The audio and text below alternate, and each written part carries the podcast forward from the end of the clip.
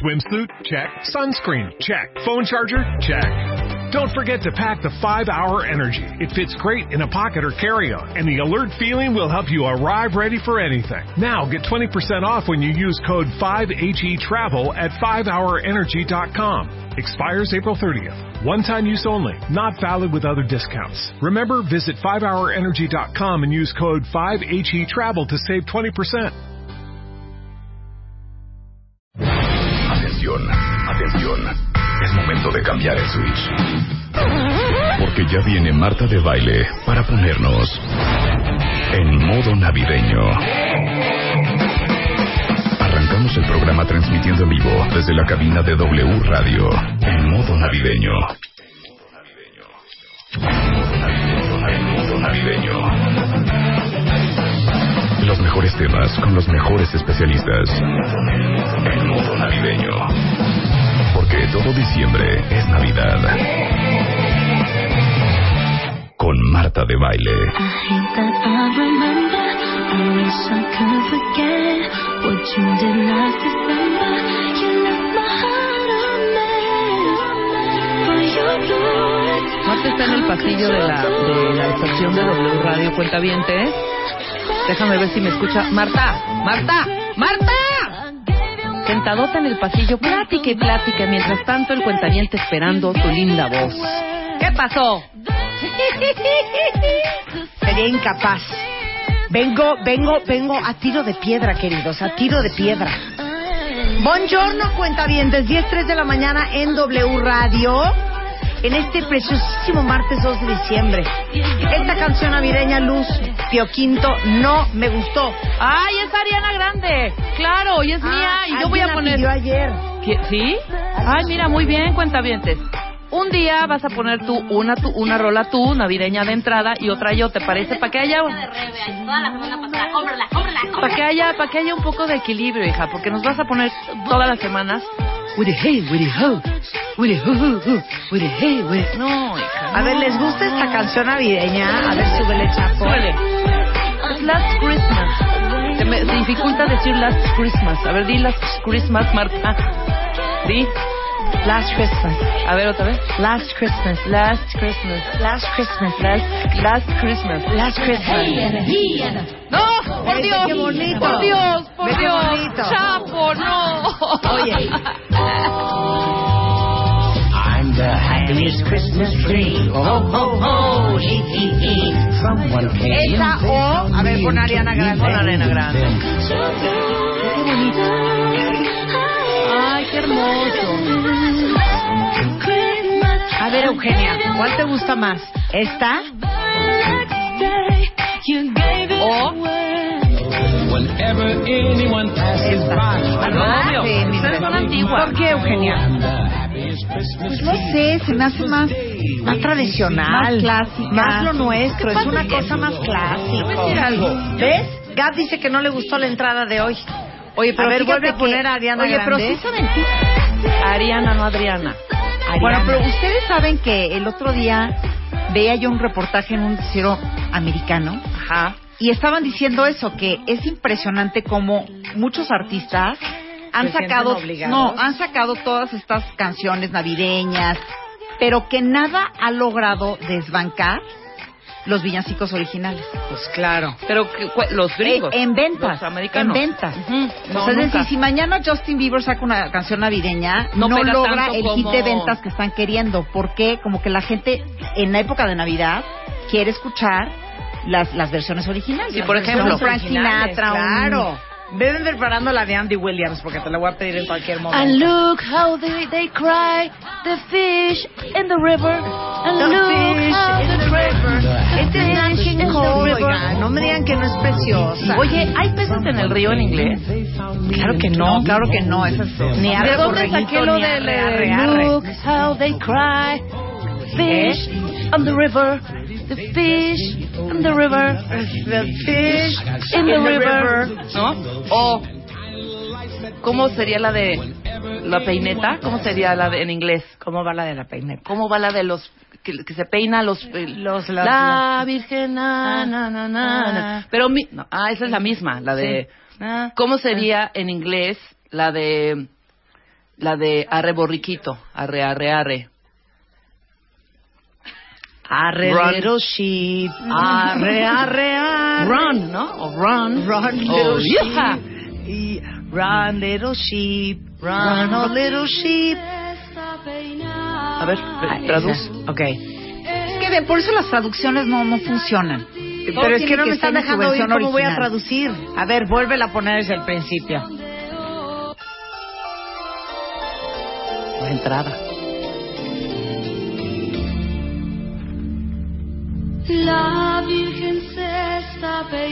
The Virgin is combing her hair. entre cortina y cortina. Between curtains and curtains. Sus cabellos son de oro. Her hair is made out of gold. El peine de plata fina. And the comb made of refined silver.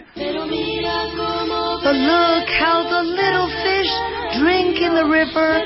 But look how they drink to see the newborn child. O sea, pésimo. Pésimo. Pésimo. Y tienes razón, Pésimo. tienes razón, Elo. Dile, dile a, dile a Marta. ¿Qué? Que no es, es Little Sheep. Perdón. No es Little Borriquito es Little Donkey. Donkey. No, perdón, donkey es es es es, Es burro. borriquito, no, es borreguito. Es- Ah, es burriquito. Es No, borrequito.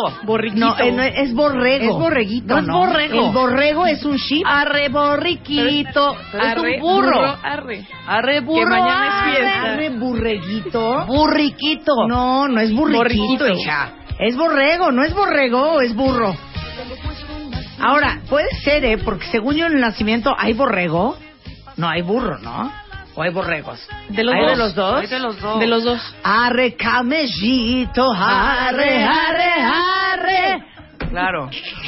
Pero ¿por qué la cantamos como la canta Denise? Entonces tiene que ser, a ver, Pon la versión de Denise. anda más deprisa que llegamos. Venga, Brasil. Arre borriquito, vamos es que dice borreguito. Borriquito. Yo no sé si es bor- borrego o burro. Yo, te, yo te aseguro que la gran mayoría de las personas piensan que era borreguito, ¿eh? Yo también. Tú nos acabas de revelar esto. Yo no lo sabía. Yo les voy a poner una canción navideña tradicional, no como de la Ariane Grande, Yo una. ni esta de Jackson 5, que nada que ver. A ver la de Jackson Pero, Five. pero fíjense bien que también sirve para el wow, ¿no? ¡Woo! Gatito wow, ok. Gatito wow, ponme el escenario y yo te voy a soltar la canción. Ok, el escenario es... ¡Ay! Ya están repartiendo las guardias, Bedoya. Sí, a ver, vamos a ver, ya está el, el- en el pizarrón todos los que se van de vacaciones. Llegas al pizarrón y ves tu nombre, licenciado Ramírez, te toca trabajar del 26 al 3 de diciembre. Claro, gatito wow, siempre. Claro, gatito wow, súbele. It's the most wonderful time of the year. Muy bien, Ahora yo te voy a poner una y tú ponme el Ok, escenario. pero nada más les digo una cosa. Miren, no es que estemos aquí gabacheando, No. pero es que díganme Así yo- ustedes yo- si yo hay no. una canción en español que suene así. Ponme Andy. ¿Quién Ok. hizo eso? O yo, yo te la Espérate, pongo. Espérate. Yo te la pongo y en Espérate, español. Oye, It's the most wonderful time of the Ok, year. yo en español voy. Voy. oye. Ya la oí. Marta baila. It's the most wonderful time of the year. It's the ha- happiest season of all. No es mi culpa que no las hayan hecho.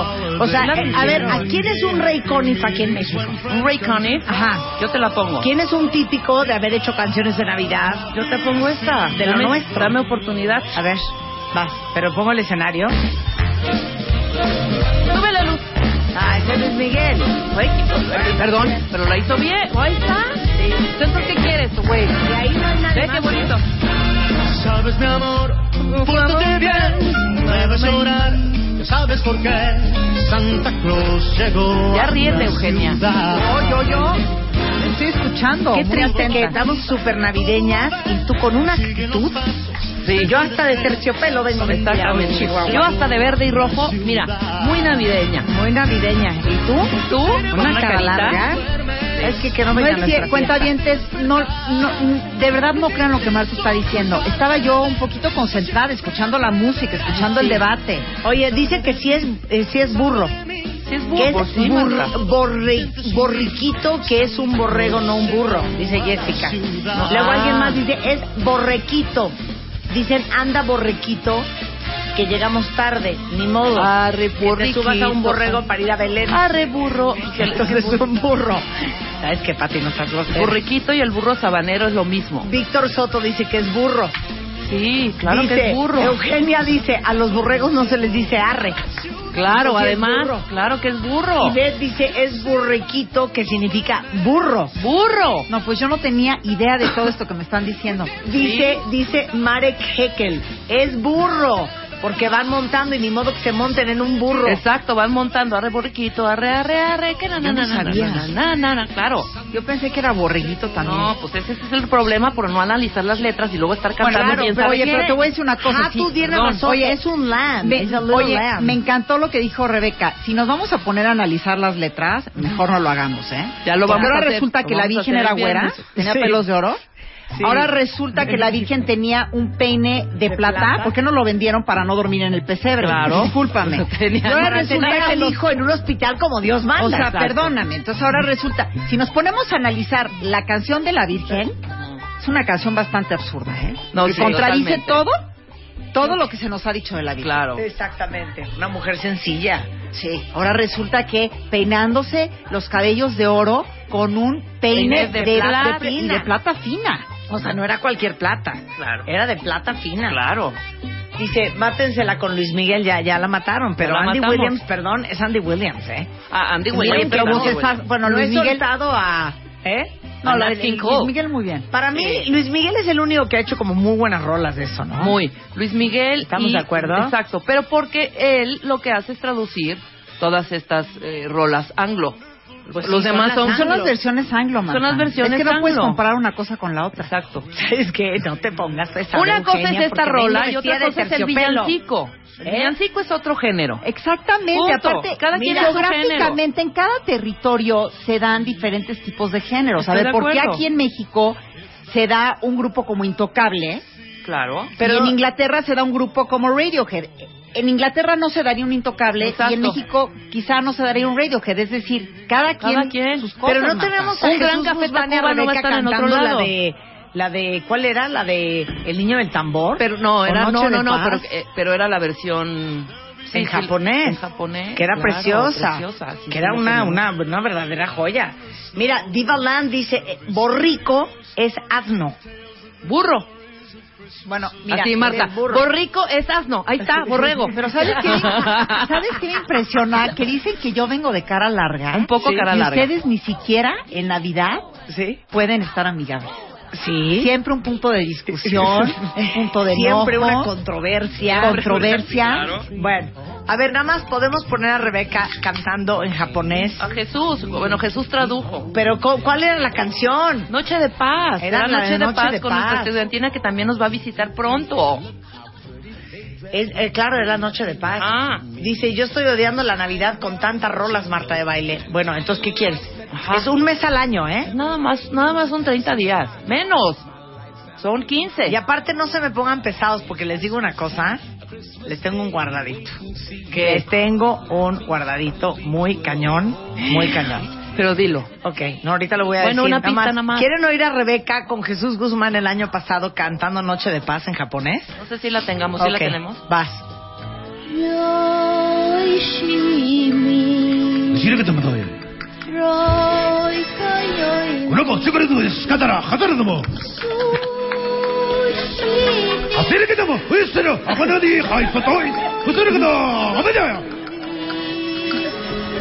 よいしみ Decirle que te mató él. ろいかよい Bueno, pues, ¿qué crees tú? Es catara, catara, no. すし Hacer que te mo, es cero, a cuando di, ay, sotoy, pues cero que no, a ver ya. 大こいす Pues sí, bueno que no haría, hasta, bueno que te mo, no, no, no, yo, catara, cuento no, yo. Qué bonito. estupidez. Oye, pero se oía ahí un tic, tic, como onda japonesa. A ver, ¿Qué era? a ver, un vuélvelo a como poner. bambucillo como tic, tic.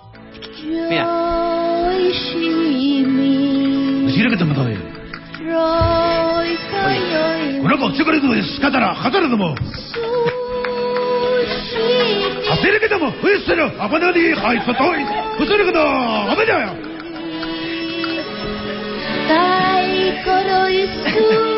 Úselo. Nakatarilla. Aguándale, Qué bonito. Taiko Roizuiki, digo. Taiko Roizuiki. ¿Quieren que les diga qué guardadito les tengo? Sí. Ahí les va este guardadito que les tengo. Así es que mejor pórtense bien y cooperen. Próximamente. Algo grande está por suceder.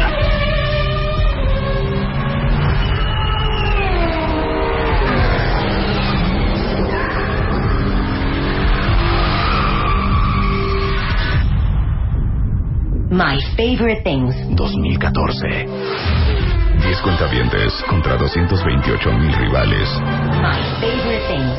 2014. Un juego extremo, solo 10 triunfadores. My favorite things. 2014. Espéralo. Solo por W Radio.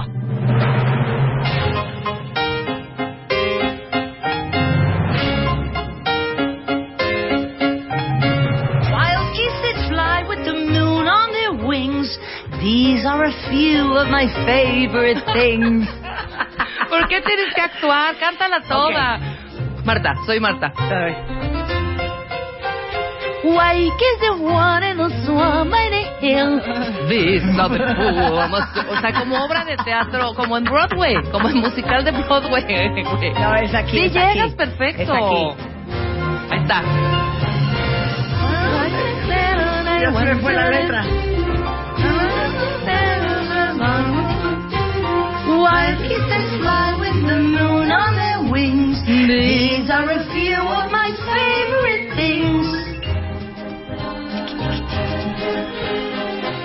Se me fue la letra. Bueno, ¿cómo íbamos a superar el año pasado que regalamos 4.5 millones de pesos en premios entre 20 cuentavientes que se los fueron repartiendo y regalamos suscripciones a gimnasios, boletos de conciertos, pantallas, champaña, cafeteras, bolsas, Viajes. zapatos, viajes, hoteles. Bueno, ¿qué nos regalamos el año pasado? Luego entonces este año estaba muy, muy, muy complicado mejorarlo y dijimos, ¿cómo le hacemos? ¿Cómo le hacemos? ¿Cómo le hacemos? Y tenemos la idea. Sí. Y están listos y están alineados y van a competir 10 cuentavientes contra los otros 271 mil Pues que yo le están puse escuchándonos. 228 mil y el resto del mundo. Ah, no, bueno. Pero en pues es todos lados, ¿eh? cuentavientes, claro. Todos lados. El podcastero que esté en Miami o en Michigan o, Arkansas, O- o- de- donde sea. Y el Está que, está en, invitado. Du- y Sí, el que claro. está en Dubai También. Está invitado. Entonces, juegan los que están aquí adentro, que van a ser 10, pero juegan Todos contra los de afuera. todos los que están afuera. Claro. Entonces, ahora sí que cualquiera puede tener este año Un gran regalo. A ver, yo no entendí. Ajá. ¿Cómo Vamos los- a invitar a 10 Ajá. aquí al estudio. Esos 10 van a concursar. Si Van a uno de jugar. esos 10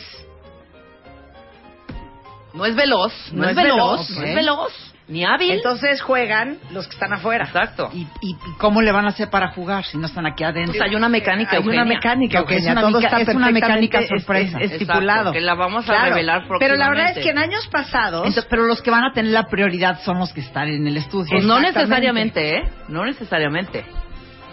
¿No? O sea, no. Bueno, sí, no.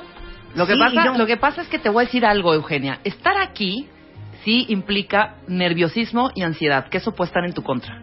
O sea, Entonces estar- le estás claro. diciéndole a la audiencia que mejor no vengan. No, que sí venga, porque pues sí, es- sí- sí van a tener ese paso de, de- de privilegiado de estar aquí, Claro. pero, en Pero- contra tienes la- el nerviosismo, La presión. ansiedad, la presión, y los de afuera están, mira, Mira, con todo, como ¿eh? buitres, como como buitres, buitres, como buitres. presionando. El punto es que eso va a suceder el día 18 de Entonces, diciembre. ¿cuántos son los premios finales? Diez. Diez. 10, Exacto. solamente 10 cuentavientes Ujú. van a tener su favorite thing. Exacto. Sean, Pero sean los que están aquí o abusados, afuera. Abusados, porque si ustedes no tienen ID de cuentaviente, Ah, bueno. este es el momento para Claro. tenerlo. Si entran a martadebaile.com Y del lado derecho, arriba, van a ver, regístrate como cuenta Necesitan ese ID para poder jugar en My Favorite Things, porque en años pasados, todos los que estaban afuera nada más escuchaban y veían las alegrías de los que estaban adentro. Oye, Este pero ¿qué pasaría, por juegan. ejemplo, si yo, como tu hermana, Sí. Sí, trato de entrar a Favorite Things? Eh, es no que me han hecho esas preguntas de repente de, oye, es que nosotros podremos... Es, es decir, ¿hasta dónde puede ser la relación contigo para poder entrar a Favorite Things? ¿Un primo? No. No, ok. No.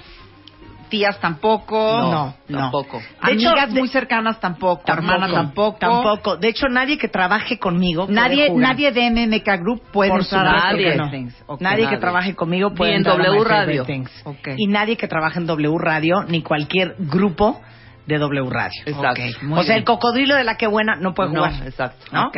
Por ejemplo, los que están allá en, en este en los 40 principales tampoco, Tampoco pueden, jugar. pueden jugar. Nada. Solamente para cuentavientes que no tengan ninguna consanguinidad Exacto, con nosotros. con nosotras. ¿Estamos claros?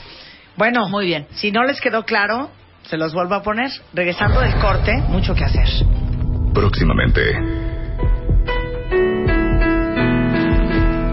Algo grande está por suceder.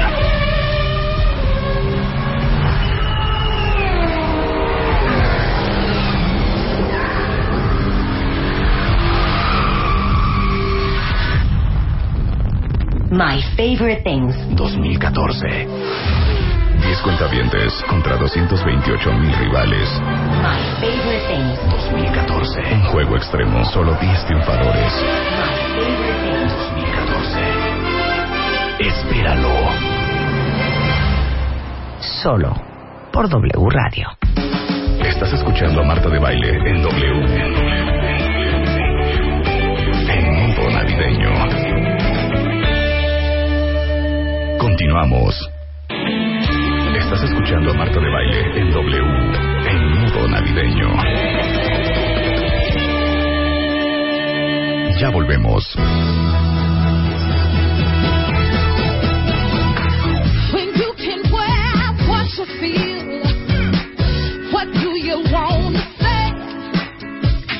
Saben que cuando escuchan esto es porque Eugenia de Baile y The Beauty Effect está en casa.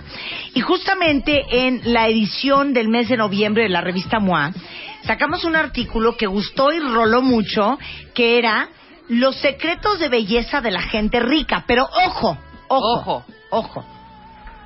Es que hay un dicho horrendo que dice que no habemos mujeres feas, que nada más habemos mujeres pobres. Sí, qué feo dicho. Qué- Te voy a feo decir, dicho. es que te voy a decir, fue algo bien interesante lo que encontré, porque este es un artículo basado en un libro que se llama Rich Habits, que es de un autor que se llama Tom Crowley. Él, de hecho, tiene hasta un sitio de internet que se llama richhabits.net.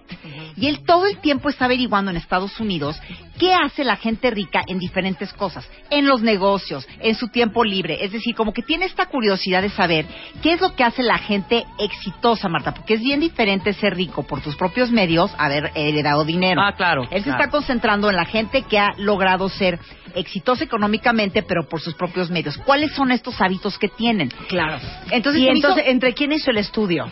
Eh, lo hizo, hizo este estudio, eh, tomó una muestra eh, en Estados Unidos, entrevistó a mujeres y hombres estadounidenses que ganan entre 160 mil dólares y 3.2 millones de dólares al año. Que o sea, es que ganan equivalente- 2 millones de pesos al año o 47 millones de pesos. pesos al año. Y fíjate, y comparó sus respuestas con las de aquellos que ganan menos de 35 mil dólares anuales. Entonces él empezó a analizar qué hacía esta gente en términos de salud, de well-being y de belleza. Y a mí me pareció muy interesante porque muchas veces pensamos que la gente rica, y eso es como una imagen muy ochentera que tenemos, que la gente rica pues se la pasa entre tomando champaña y, y alguna vez escuché esta, esto, esta, estos masajes, que son unos masajes que te ponen eh, diamantes.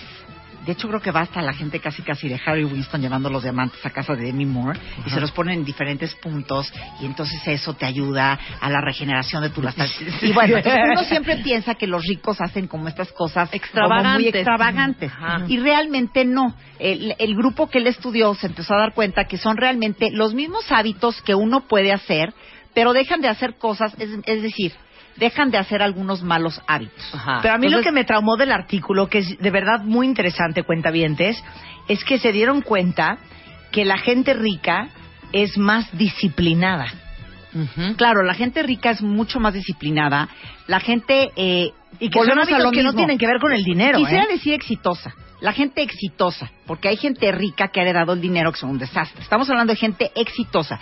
La gente exitosa, claro, tiende a ser mucho más disciplinada, tienden a despertarse más temprano, a no postergar. Es decir, son gente como que parecería que tienen como un poco más de voluntad, ¿no? Pero eh, a fin de cuentas, pues es gente como todos nosotros que simplemente, pues desgraciadamente o no, se pone más las pilas. Claro, que de hecho lo de la fuerza de voluntad es un músculo que se puede ejercitar, Por ¿eh? Y en diciembre en MOA hablamos un artículo De sobre eso. cómo ejercitar tu fuerza de voluntad. Por supuesto, se puede, eh, digo, quiero adivinar, eh, se, se puede fortalecer porque está en un área del cerebro, Exacto, ¿cierto? exacto, Entonces, si tú exacto. fortaleces esa área del cerebro todos los días, estás fortaleciendo esa parte de la voluntad y por ende vas a tener mucho más disciplina y vas a poder lograr todo lo que quieres para lograr el éxito en el área que estés buscando. Claro. Bueno, entonces, número uno de lo que hace la gente rica según el libro de Rich Habits, The Daily Success Habits of Wealthy Individuals.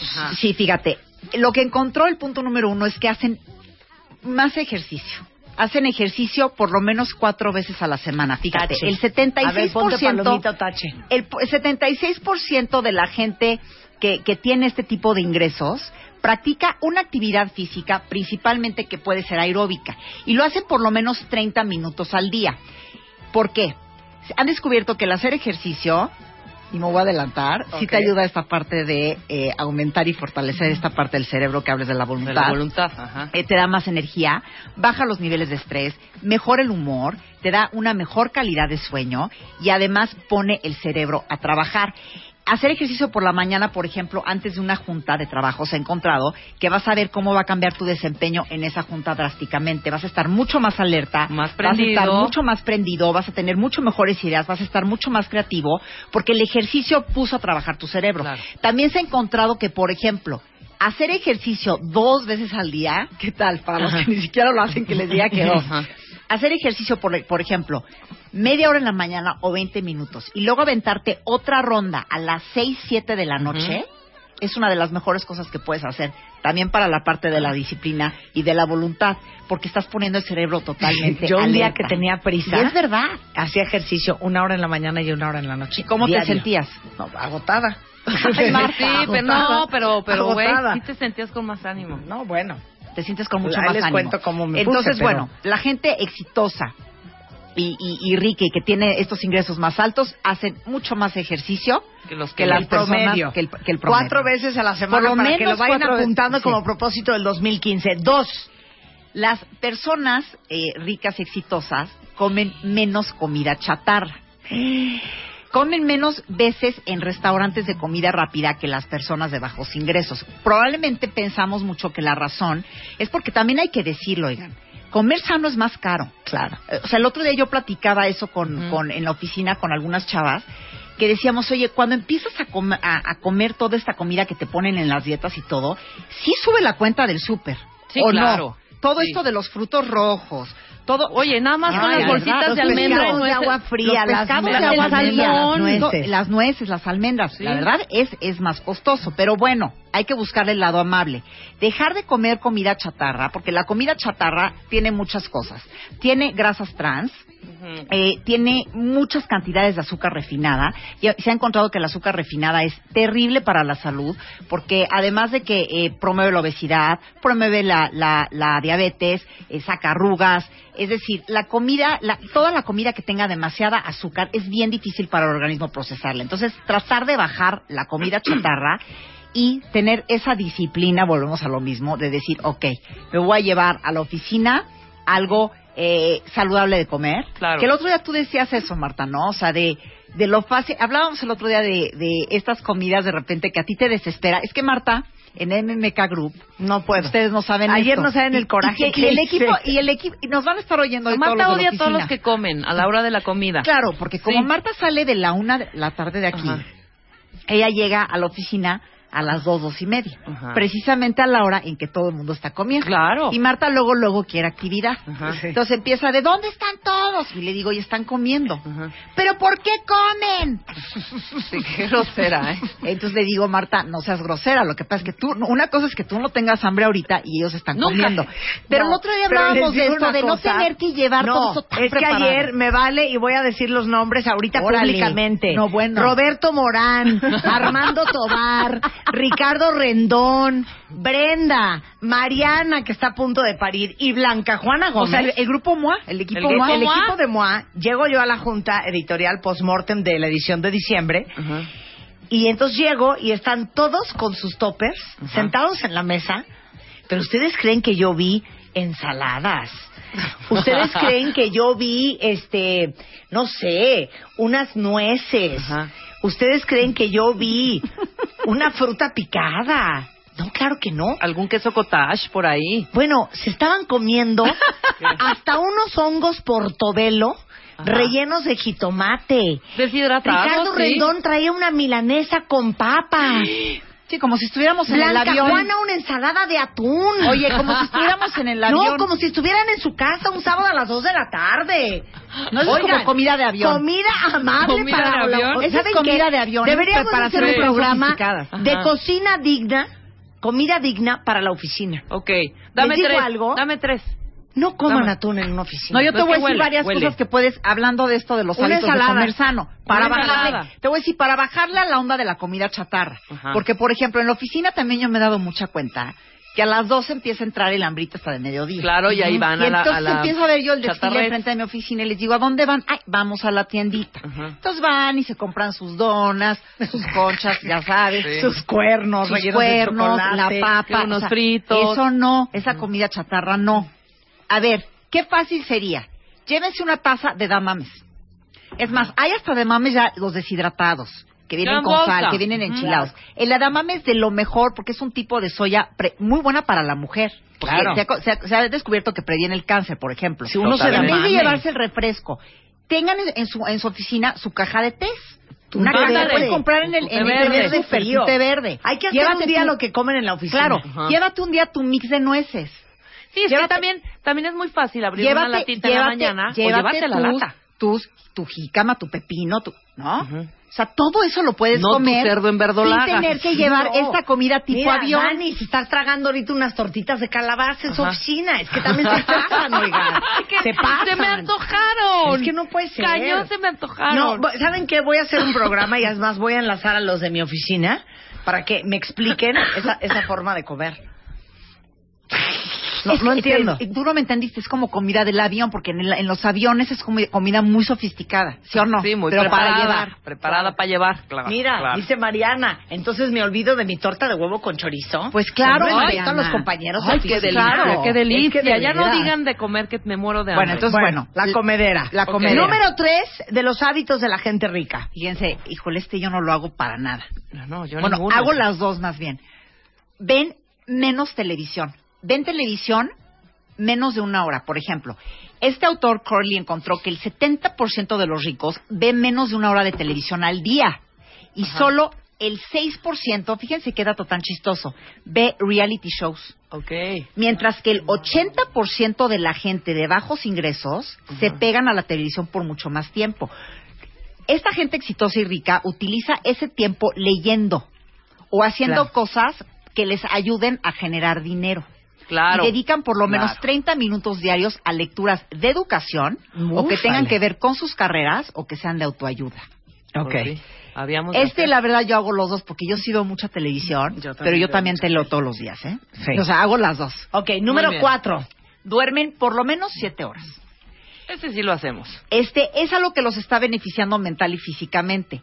La regeneración celular de la que yo siempre tanto les hablo eh, es muy significativa durante las 11 de la noche y las 4 de la mañana. ¿Por qué? Porque es cuando más hormona del crecimiento libera tu cuerpo. Y la hormona del crecimiento es lo que te mantiene con energía, tiene que ver mucho con la parte de la juventud. Y eh, se ha descubierto que no dormir lo suficiente hace uno, que tu piel envejezca que no pienses igual, que no seas igual de deficiente, igual de- que no estés alerta durante el día, que estés mucho más irritado. Entonces, probablemente esas tareas para lograr hacer exitoso, pues si no dormiste bien, no las vas a poder hacer igual. Entonces, lograr un sueño profundo. Y también se ha encontrado que el sueño, además de que arruga, también contribuye al sobrepeso. La gente que no duerme lo suficiente tiende a tener sobrepeso. ¿Por qué? Porque sube la hormona de cortisol, que es la hormona del estrés, y entonces caes mucho más en los antojos, caes mucho más en querer comer más. Entonces, cuando duermes bien y duermes profundo, vas a tener como que tus hormonas mucho más controladas, las hormonas del estrés, y vas a tender a, a caer menos en antojos y querer comer comida chatarra o comida que tenga azúcar o que te levante los niveles de glucosa. Claro. Entonces, duermen más. Ok. Otra cosa, no se emborrachan. Marta, no soy- se emborrachan, habla con Rebeca. Yo ya soy Te pobre y digo una cosa, Rebeca. Ni Ya. exitosa ni rica, Para. pobre y loser. Pa- para. Bueno, por lo menos el fin de semana se toman un par de copitas de Sí, vino. Beben. Yo lo Pero quise no decir se, no aquí. se ahogan. Les voy a decir una cosa, es no, que- no vomitan. Yo no- Miren, yo no me ahogo ni vomito, disvarían. ¿qué Es que pasa? miren, esta imagen setentera y ochentera de los ricos del jet set poniéndose hasta atrás con champaña, no es un hábito de los millonarios que han trabajado para, para obtener su riqueza. Como decía yo ahorita, una cosa es heredarla y una cosa es trabajar por ella.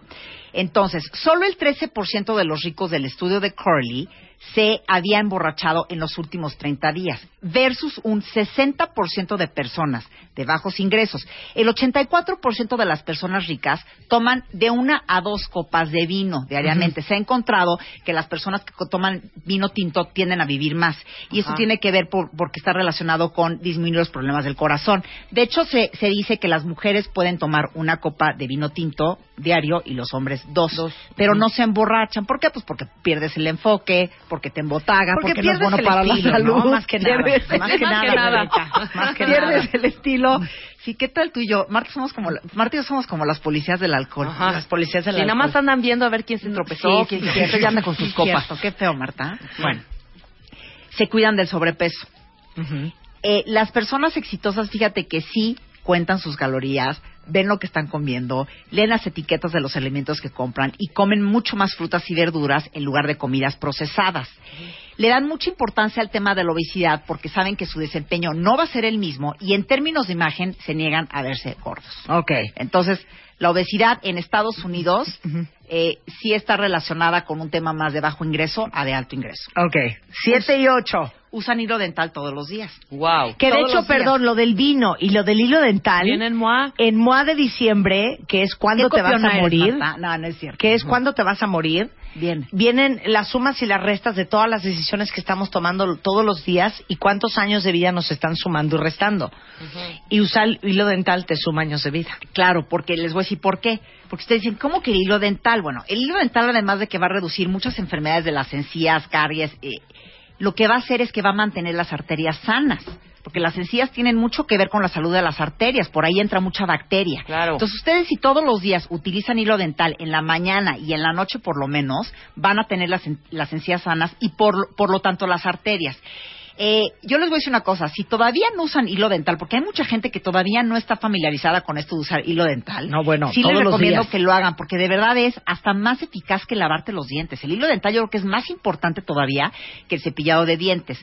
Y esto va a mantener las arterias jóvenes y también el sistema inmunológico joven. Entonces, esta es una de las cosas que hacen la gente exitosa, usar hilo dental. Siete y ocho. No le entran al azúcar.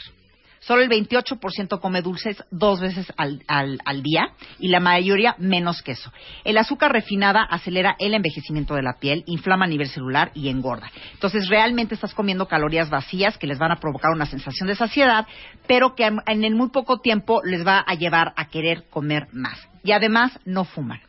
Aparentemente ya en Estados Unidos Chánfalas. se cree que el cigarro es algo pues de, de, de las, las clases Sí, sí, sí, sí, sí. Solamente el 21% de los ricos de este estudio que hizo Crowley en Estados Unidos fuma. Entonces, si se fijan realmente, no son cosas extravagantes, no son cosas complicadas, son cosas que si se dan cuenta y si las empiezan a hacer, van a mejorar Va a hasta hacer un dos cambio en su cosas muy buenas en ustedes, que son la disciplina y la voluntad. Se van a empezar a dar cuenta que, puede- que tienen el poder de empezar a hacer muy cosa- cosas muy positivas por ustedes y eso lo van a empezar a ver en su desempeño, tanto físico, en su apariencia física y los va a hacer sentirse mejor y de verdad van a llegar hasta el trabajo distinto. Si ustedes empiezan a hacer ejercicio en la mañana, a comer bien, a hacer todo este, a dormir mejor, a leer más y ver menos televisión, van a ver cómo el desempeño empieza a mejorar y oye, en una de esas hasta se vuelven más exitosos. Dice Gloria Flores, oficial, soy pobre. Sí, yo- oye, Gloria, yo soy como tú, yo, Yo tengo también. miles de hábitos pobres, pero muchísimos. Este, pero se, se pueden mejorar. Todo esto lo pueden encontrar el día de hoy en thebeautyeffect.com si quieren volver a repasar estos hábitos. Y obviamente, como todos los martes que vengo, pues Marta, no vengo con las manos vacías. Hoy, señores y señoras, es martes de giveaway.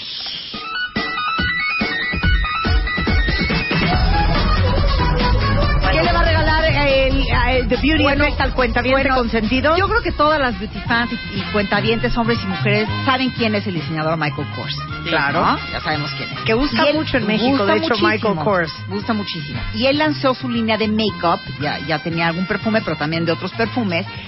Y te voy a decir una cosa, yo desde que conocí esta línea de productos me fascinó, están increíbles porque tienen la textura, los colores, los pigmentos y los empaques son hermosos. Es, es como, como traer lujo en tu cosmetiquera, me fascina.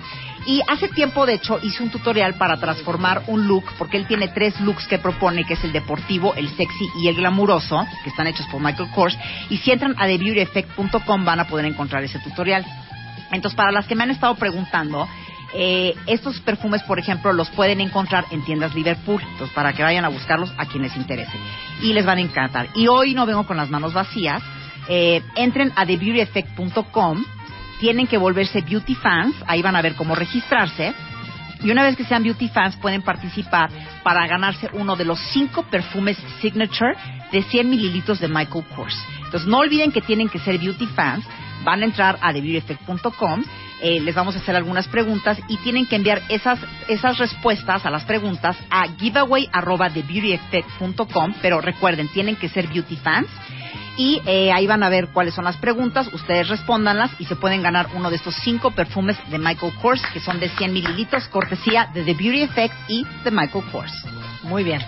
Te queremos, Eugenia, te queremos. Yo también Muchas los gracias quiero por y estar acá. no olviden visitarnos en nuestras redes sociales que son arroba eh, The Beauty Effect, la parte de Twitter, y en Facebook que también tenemos este...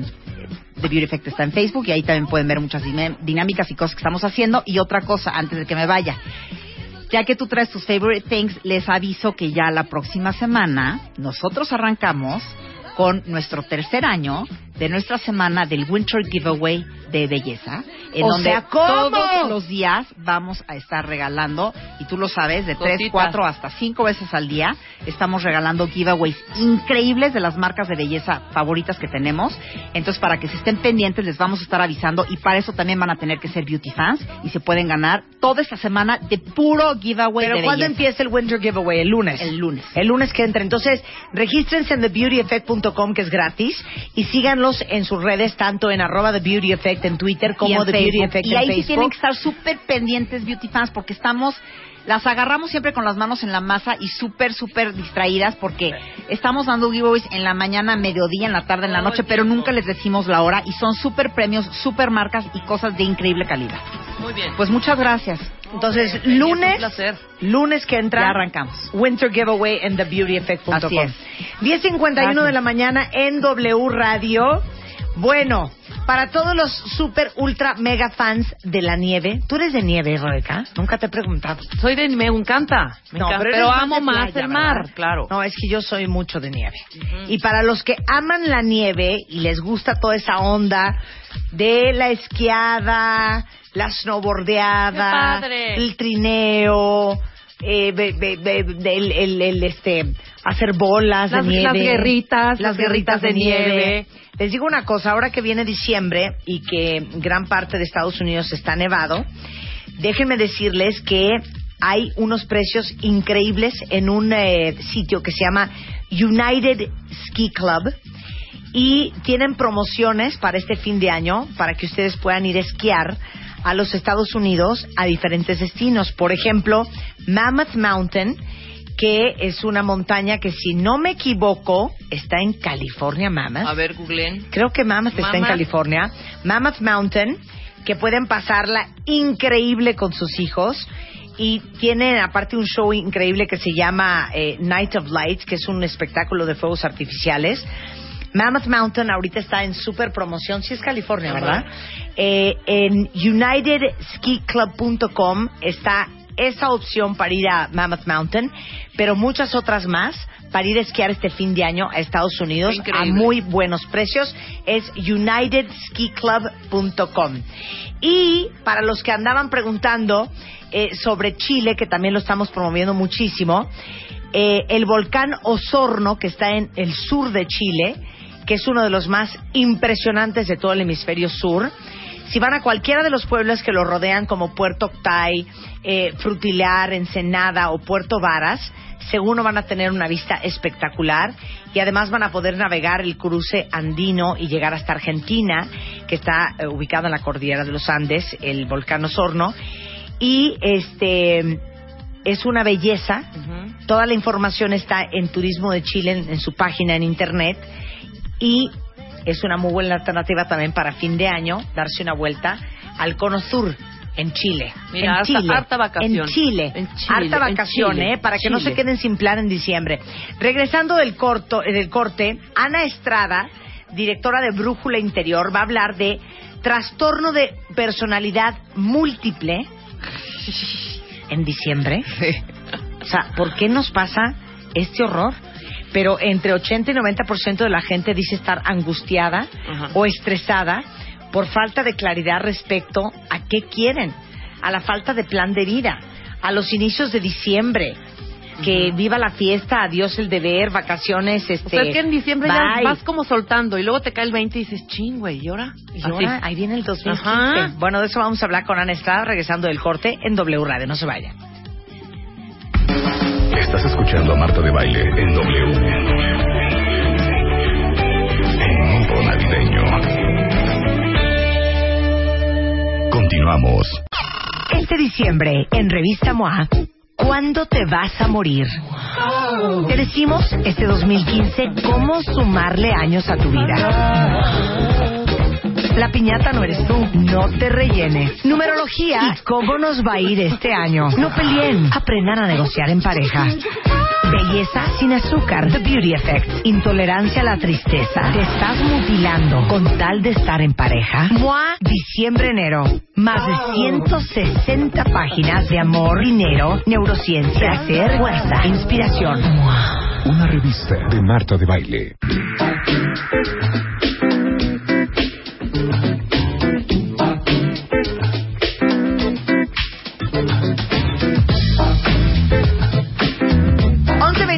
Mañana en W Radio. Tan contentos que estábamos con Alejandro y los setes directos. Y ahora, pues Ana Estrada, vienes a tirarnos toda la ilusión.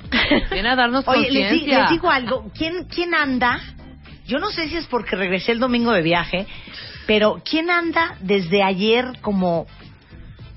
¿Cómo, explicarte, Ana? Como ansiosito, como ansioso, como desubicado, como que no se haya uno, como... Ay, como que ya no sé si quiero que ya sea la vacación otra vez. O no. O, o- o- o la angustia de la Navidad, no sé, pero yo siento que hay varias personas que andan como mal de su de sus estados de ánimo. Yo ayer traí una patilla en la tarde. Sí, así de- Internófera. No te imagino. No, sí, ¿No? te lo juro. Así Grado de... 10 de apatía. Oye, jefa, nos quieren decir lo que quieran. Oye, pero me- bueno, no importa. Oye, pero me encanta. Está Sí, bien. está así. bien, pásenlo. Yo fluía con todo, así de todo me Lo que vale. fue. Pero a veces es rico también así fluir, hija. Trastorno de personalidad múltiple, pero nada más en diciembre o cómo? Ahí es donde es justo para que nadie se acabe de desanimar. A es más bien una forma jocosa de reírnos de nuestras contradicciones. A ¿no? ver. Porque parte tiene que ver con este tema de que a inicios ya justo de estas fechas, ¿no? De diciembre, empezamos con que ya nos preparamos para la fiesta, empezamos a cerrarnos mentalmente, labores. Aún si seguimos trabajando con el mismo horario, hay una actitud, hay una energía y hay, sí hay una actitud mental que es como de empiezo a aflojar. Ayer me llegó en el Claro, WhatsApp un mensaje, sí, un mensaje que decía, ¿no? Que bueno, eh, se despedía y avisaba sus vacaciones el pepino y todo lo que es sano, pero que en su ausencia atendería, ya sabes, ¿no? La fiesta, el tamal, el pastel, las El pastas, alcohol. el alcohol, el- todo lo asociado con el reventón. Eso que tenemos además muy marcado en nuestras fiestas, porque no por eso, no de gratis se habla de el puente este Guadalupe Guadalupe, Reyes, ajá. La O Reyes verdad es Guadalupe. que es algo, sí, es algo que es como verdaderamente hay gente que dice, no, es sí tiene problemas de personalidad múltiple, porque a inicios de diciembre es vea la vida, ¿qué más da? Mira, hay alguien que conocemos que sea, chingue la vida en una hora. Ahorita es el momento, vamos a irnos por esta, lo que estamos viviendo y demás. Y después pasan las fiestas, ¿no? Y bueno, para el 31 algunos ya se están haciendo harakiri. Oja, ojo que el 31, bueno, es el paréntesis, pero tú ya estás a finales de diciembre sintiendo las consecuencias de todo lo que has comido. Acabas de hablar de todo lo que se haya gastado, de todo lo que se haya, por ejemplo, eh, en la primera se hablaba de la fa- falta de fuerza de voluntad. Claro. Entonces empieza esta sensación incómoda. Olvídense el resto. Olvídense si el resto nota que me pasé de peso o ya saben que no tengo dinero o se evidencia que traigo deuda. Da igual. El punto es, uno sabe que algo no funcionó y entonces la pregunta es, ¿puede haber una manera de que pasemos por estos tan necesarios ciclos donde pasamos por estrés, estrés que es trabajo, es reto y luego viene como un valle de relajamiento. Esos ciclos son necesarios, no nos vamos a pelear con ellos, a todo el mundo nos hace falta relajarnos, divertirnos, pasar por un punto donde ahorita ay, el deber no importa y luego en ese punto hay cómo pasar por todo eso de forma que no regresemos al tema de la labor, el deber y demás, sin estarnos haciendo harakiri, sin tener sentido de culpa, sin padecer Claro. que nos traicionamos. Entonces, no- la idea no, no es que se les baje la cuerda, la verdad menos que digan, no, qué horror, apenas estaba en la parte de ponerme en plan fiesta y ahora resulta que ya me lo arruinaron. No, es sepamos que esos ciclos con picos y valles son súper necesarios, pero que podemos hacerlos sin que parezca que en el relax acabamos verdaderamente haciéndonos daño, poniéndonos al pie y que esto más que nada va a pasar porque no sé qué quiero hacer. ¿Cuál es la diferencia entre me tomo la copa de vino o me tomo la botella? ¿Cuál es la diferencia entre, ay, pues mi galán me cae bien, lo quiero, estamos calando, le doy algo, onda de tallín, o le doy la moto, ¿no? manches, es como- Te pasas, Ana. Qué fuerte. No voluntaria la información. Bueno, vamos a seguir hablando de esto regresando, pero quiero que me digan en Twitter o en Facebook cómo se están sintiendo estos días, cómo anda el ánimo. Ayer me decía Blanca Juana, te digo algo, Marta, vete a tu casa a dormir. ¡Wow! Y le dije, ¿cómo crees, hija? Son las 5 de la tarde. Me dijo, hija, si te vas a tu casa a dormir, no pasa nada, ¿eh? Sí, claro. No, Y no se va a caer el mundo. O sea, de todos modos, aquí no estás sumando. Claro. Y bueno, me acabé yendo a mi casa a las seis y media, pero, pero sí me fui con culpa. Fíjate. Ajá. Ve, qué mal. Entonces que nos digan no solo cómo se están sintiendo, sin, eh, te- también que nos digan entre estos dos escenarios, ¿no? Ya están en la parte, porque hay quien ya anda en la fiesta, hay quien ya empezó a separar viernes para reventón, ya llenó la agenda. ¿Están en esa o están en la parte de decir, esta parte de la apatía, ¿no? De decir, De la apatía. Ya, güey, ya. Yo estoy apática, bien. ¿tú? Yo mitad y mitad. No, no tanto, porque tengo Luisa. un friego de trabajar. ¿Tú estás en la fiesta ya? Sí. No, yo estoy súper apática. No, yo es que te no. adelantaste es diciembre 2, apenas empieza la fiesta. Es que, es que creo que traigo también la depresión post vacación. Puede ser, puede ser. También, es, que es muy traumático. Regresando del corte, ¿cómo se sienten ustedes regresando? Estás escuchando a Marta de Baile en W. En navideño. Continuamos. Estás escuchando a Marta de Baile en W. En modo navideño. Ya volvemos. 11.32 de la mañana en W Radio. A ver, estamos tratando de ver cómo nos sentimos todos hoy, 2 de diciembre. Reempezada la Navidad, está con nosotros Ana Estrada para hablar de los trastornos de, de personalidad múltiple que mostramos muchos en estas épocas navideñas. Unos ya enfiestados desde ayer Exacto. y otros con una apatía infernófera. Yo estoy apática, lo acepto. Muchos cuentavientes también, como deprimidos, como apáticos, como de malitas, como desganados, pero otros muy prendidos. Rebeca, tú bien. Yo bien, yo bien. Tú bien, Fíjate que sí, sí, sí sabiendo que ya es la vacación, que ya Sí. estamos como aflojando un poco, pero no aflojando en cuanto a, ¿sabes? O sea, aflojando Sí, como, de- como tu parte B, ¿no? La A Totalmente. sigue trabajando y, güey. Mira, na, na, na- Natizia dice que ella se siente del nabo. Creo que todo lo malo que pudo pasarme en la vida se me juntó y me pasó en el mes de octubre. Entonces ella está mal. Daniel dice que no se va a tirar al drama porque lo bueno es que hay salud, que neta eso sí, literal, lo agradece cañón. Dice eh, Ribo, con ánimo caído, me encuentro en Medellín desde hace un mes y en una semana regreso a México y estoy ansioso ya por volver. Bueno, pero tienes una ilusión. Claro, tiene una ilusión. Claro. Otros dicen, este, pues tristeando, otros dicen, este, pues me siento así como apaticona, de malitas. Pero yo creo que los estamos sesgando.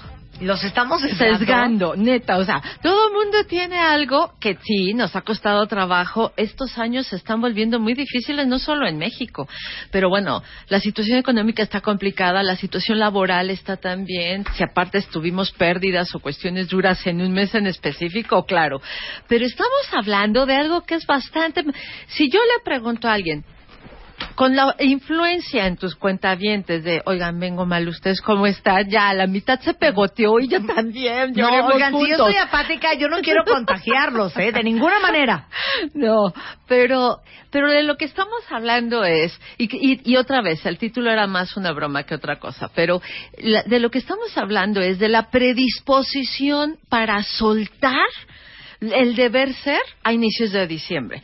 Eso es algo que en general sucede y aún y ahora sí.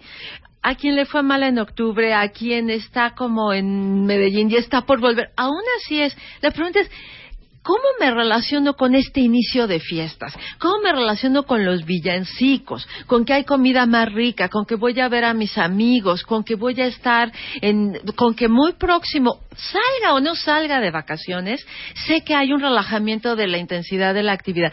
Eso es algo que usualmente nos pega por el lado de, ay, luego atiendo los pendientes, ahorita qué más da. Hasta si el ahorita qué más da tiene que ver con, pues me fui a las seis y media a mi casa y tú te fuiste con culpa, pero a lo mejor es un permiso que no te hubieras dado en febrero, así te estuvieras muriendo del harakiri y de la apatía, porque la apatía no es exclusiva de diciembre. O sea, hay otros momentos en que nos pasa. Entonces, cuando tomamos conciencia de que estamos en un punto donde fácilmente nos vamos a relajar y no solo lo asumimos y lo aprovechamos para que tú digas, bueno, ¿qué pasaría si yo me fuera una hora antes de la oficina, si organizara mi trabajo diferente, si tuviera fechas abiertas para reencontrarme con la gente que quiero, si tuviera la energía para organizar este tema de la ahorrada y demás, ¿no?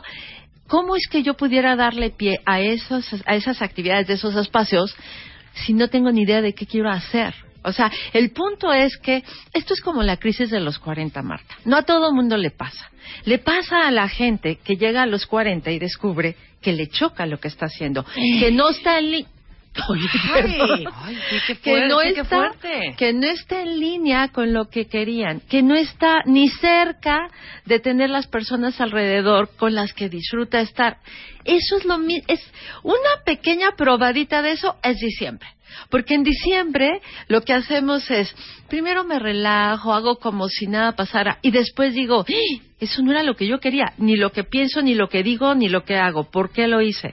Entonces, la propuesta es, tengamos un diciembre que sea alivianado, relajado, festivo, lo que cada quien defina que es su valle de descanso, de relax, pero que después no nos pase factura. Y la forma de lograr eso es que tenga dos segundos al menos dedicados a ¿Cómo me quiero sentir después? Es un ejercicio de proyección. Ahorita, ¿cómo voy a pasar diciembre? Es algo que casi todo el mundo pueda contestar. No que tengas la agenda, no que sepas dónde vas a cenar el 24, pero ya sabes más o menos si vas a salir o no de vacaciones, cuánta lana tienes, si te vas a ir de viaje o no, y este tipo de rollos. Ahora, el decir, ok, ya sé eso.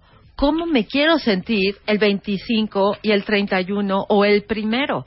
Eso hace que digas, quiero ir para allá, esta es la forma en que quiero invertir o gastar mi diciembre, ¿no? Entonces, ese es un ejercicio que en México se da poco. Hay otros países que no tienen tantos problemas de personalidad en diciembre. Piensa un alemán. Bueno, el primero y el 31 se porta casi igual, ¿no? A duras penas te abraza poquito más fuerte el 31, sí te abraza.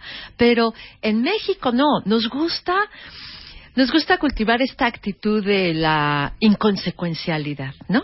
Ay, si hago esto ahorita, pues no va a pasar nada, no va a venir algo después.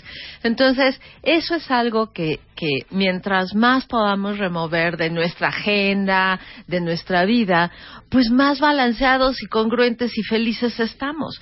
Porque claro que me tomé el break, pero no después ando pagando cuentas de todo tipo que no quería pagar. Es O sea, horrible. el break en la comida. O sea, no me voy a dejar ir este diciembre para, como gordo en tobogán y amanecer el 2 de enero con 6 kilos arriba. Eso es lo que quieres decir. Exacto. Y aplica el mismo principio a lo económico, a que me puse hasta atrás en una y me acabé peleando O sea, con no sé quién. No me voy a poner ahogado en la fiesta de la oficina. Me voy a dar una rimón con bedoya en el closet de, de, de, de, de- de- del inventario.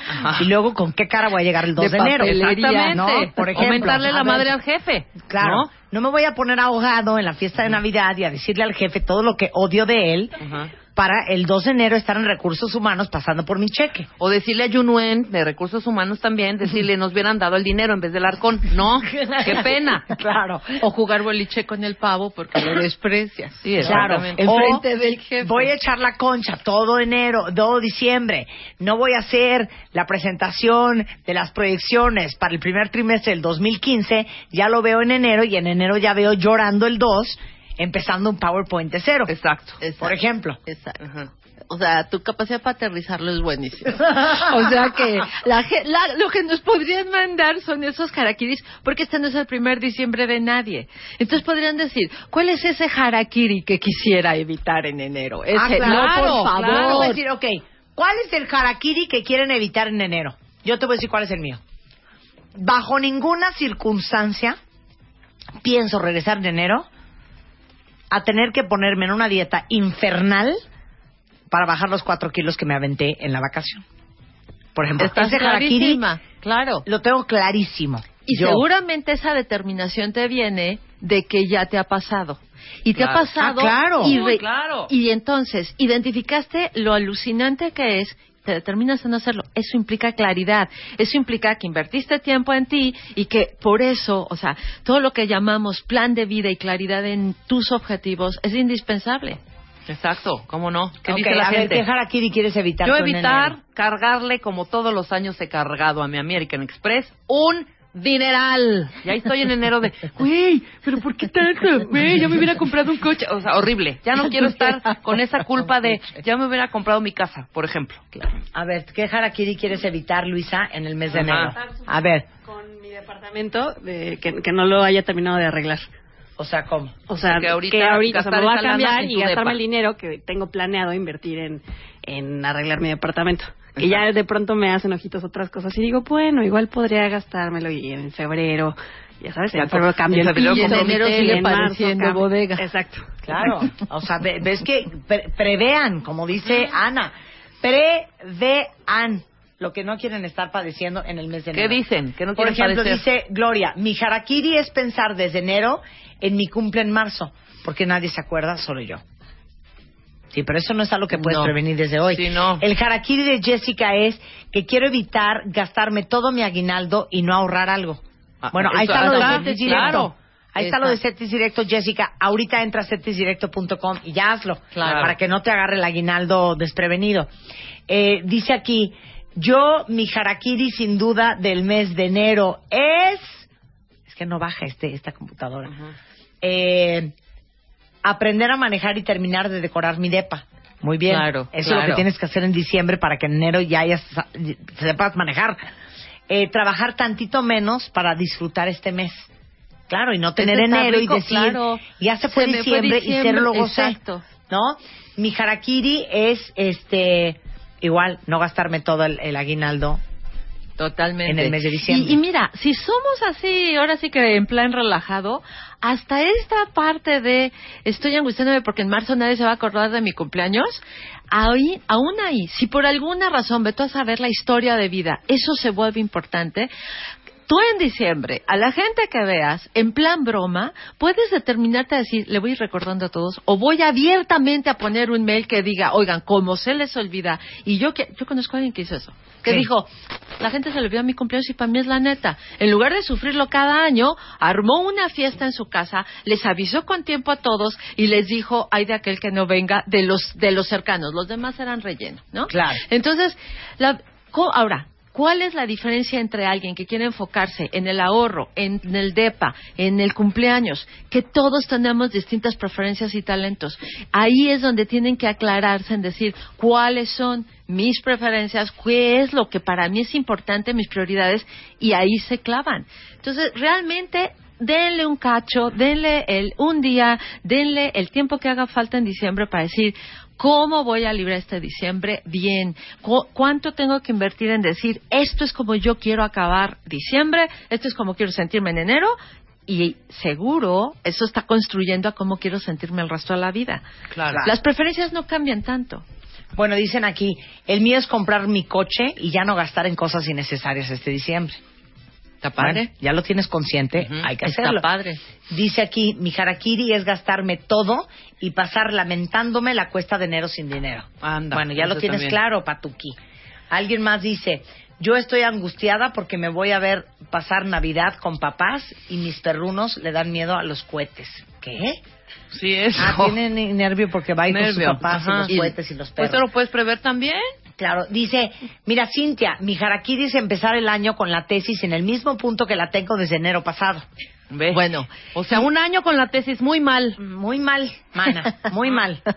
y esto es, ahorita ya está habiendo suficiente variedad para que todos pensemos que nuestros pendientes o nuestros objetivos caen en distintas áreas de la vida.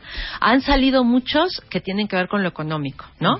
Pero hay muchos que tienen que ver con lo interno, lo, lo, digamos espiritual, cómo me siento yo, tengo o no tengo paz. Otro es el trabajo, que tiene mucho que ver con lo económico. Otro es mis relaciones significativas. Muchas de esas caen en la familia, pero otras caen fuera.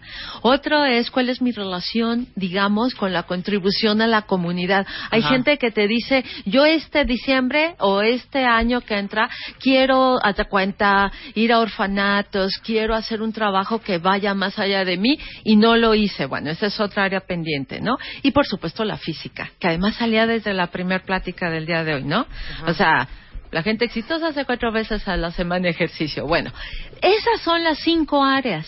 Chequen cómo están sus prioridades. Chequen dónde quieren estar, o sea, dónde quieren eh, poner la atención y tampoco se torturen porque al- a- si hay muchos pendientes pues va a estar bien difícil que en diciembre hagan todo lo que necesitaban hacer para en enero sentirse de 10 puntos. Entonces lo único que hay que hacer es enfoquémonos uno en qué quiero evitar en diciembre y dos, perdón, en enero y dos, sí traten de poner prioridades, o sea, no a todos nos importa igual estas cinco dimensiones. Hay quien dice, pues mira, sé que lo físico es importante, pero bueno, ahorita no. Lo que quiero es que traiga un pleito histórico con mi mamá, la verdad ya está mayor, lo quiero cerrar en diciembre.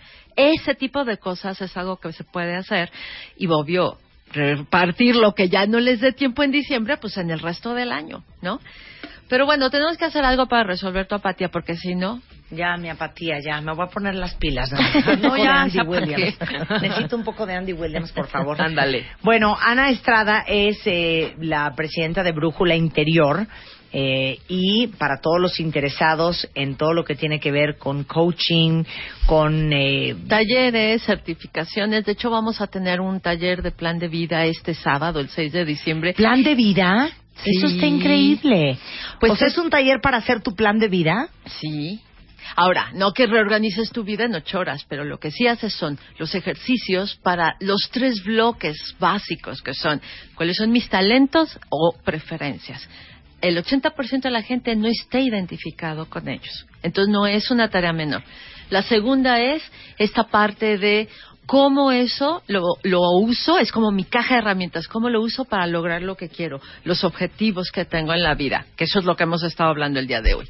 Y número tres es cómo hago que suceda, porque el gran talón de Aquiles de nuestro México es pues que confiamos que después va a suceder y no damos seguimiento. Entonces vamos a estar ahí de 9 a 6 de la tarde y es un ambiente así como muy relajado, justo para decir, a ver, yo dónde estoy, qué me falta, cómo me organizo y pesco, aunque sea algunas tareas muy concretas que esas empiecen a suceder en este mismo diciembre. ¿No? Muy bien. Esto Bueno, es ¿dónde en, te en? Polanco, me Ajá. está preguntando acá Luisa, en el foro de, de Un Lugar de la Mancha. Y si quieren más datos, está en la página www.brújulainterior.mx en- y nos pueden marcar al 5570-7795 para que idealmente nadie se haga harakiri en enero. Me fascina. Muchas gracias, Ana. Un placer tenerte aquí. Sí, vamos a... Regresando, Mario Guerra va a estar con nosotros y vamos a hablar de por qué nos encanta hacernos los fuertes. Hombres y mujeres, ¿eh? De eso vamos a hablar regresando. No se vayan, ya volvemos. Estás escuchando a Marta de Baile en W. En modo navideño. Continuamos. Estás escuchando a Marta de Baile en W. En modo navideño. Ya volvemos. No, no quiero, no quiero, no quiero. Ya hablamos con Ana Estrada, necesitamos una motivación, por favor. Vuelve a poner el regreso. No, quita eso, quita eso. Vuelve a poner el regreso como Dios manda. Sería otra cosa totalmente diferente. Estás escuchando a Marta de Baile en W. Navideño. Ya volvemos.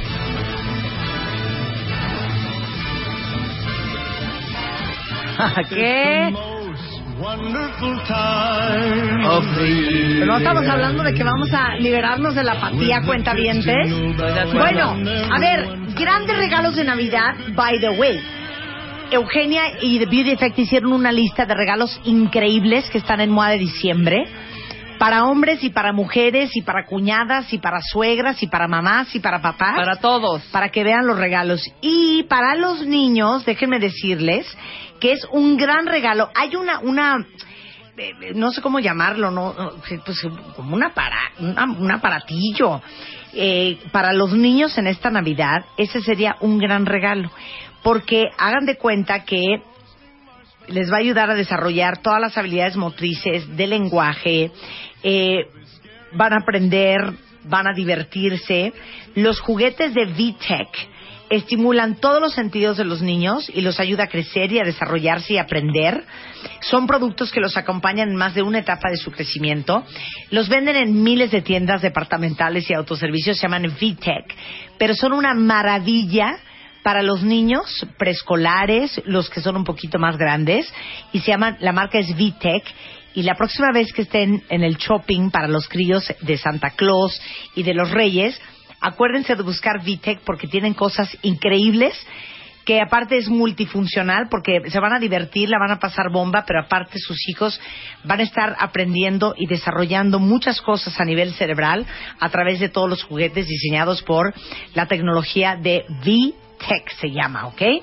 Son las 12.08 de la tarde en W Radio. Mario Guerra is in the house.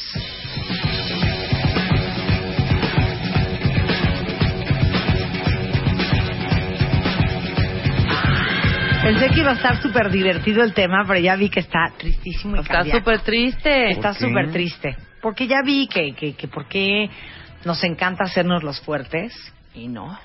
Pues no somos tanto, ¿no? En realidad no somos tan fuertes A como ver. a veces queremos aparentar. Ok, pero a ver, pregunta para todos los cuentavientes. ¿Quién de ustedes en su familia tiene fama de ser el fuerte? ¿Tú en la tuya no? No, mi hermana. Yo sí. Ah, ¿tú, tú es tu hermana? Sí. Soy yo. Sí. Tú eres la fuerte. Somos yo y mi hermano el mayor. Sí, Los claro, fuertes de la no familia. pasa nada, aquí en control. Y no, güey. ¿Tú en Y tu es- familia? En mi familia. Híjole, yo creo que mi hermana la mayor. ¿Tu hermana la mayor? Yo creo que sí. Luz. Dice que su mamá. ¿Qué tal está cómo se lava las manos como Pero de los hijos, Luz. Pero de los hijos. Sí, entre tu hermano y tú, Luz. Ajá. ¿Tú? Tú eres la fuerte. Luisa, ¿quién es el fuerte en tu familia? ¿Tu hermano? Chapo, en tu familia, ¿quién es el fuerte? ¿Tú?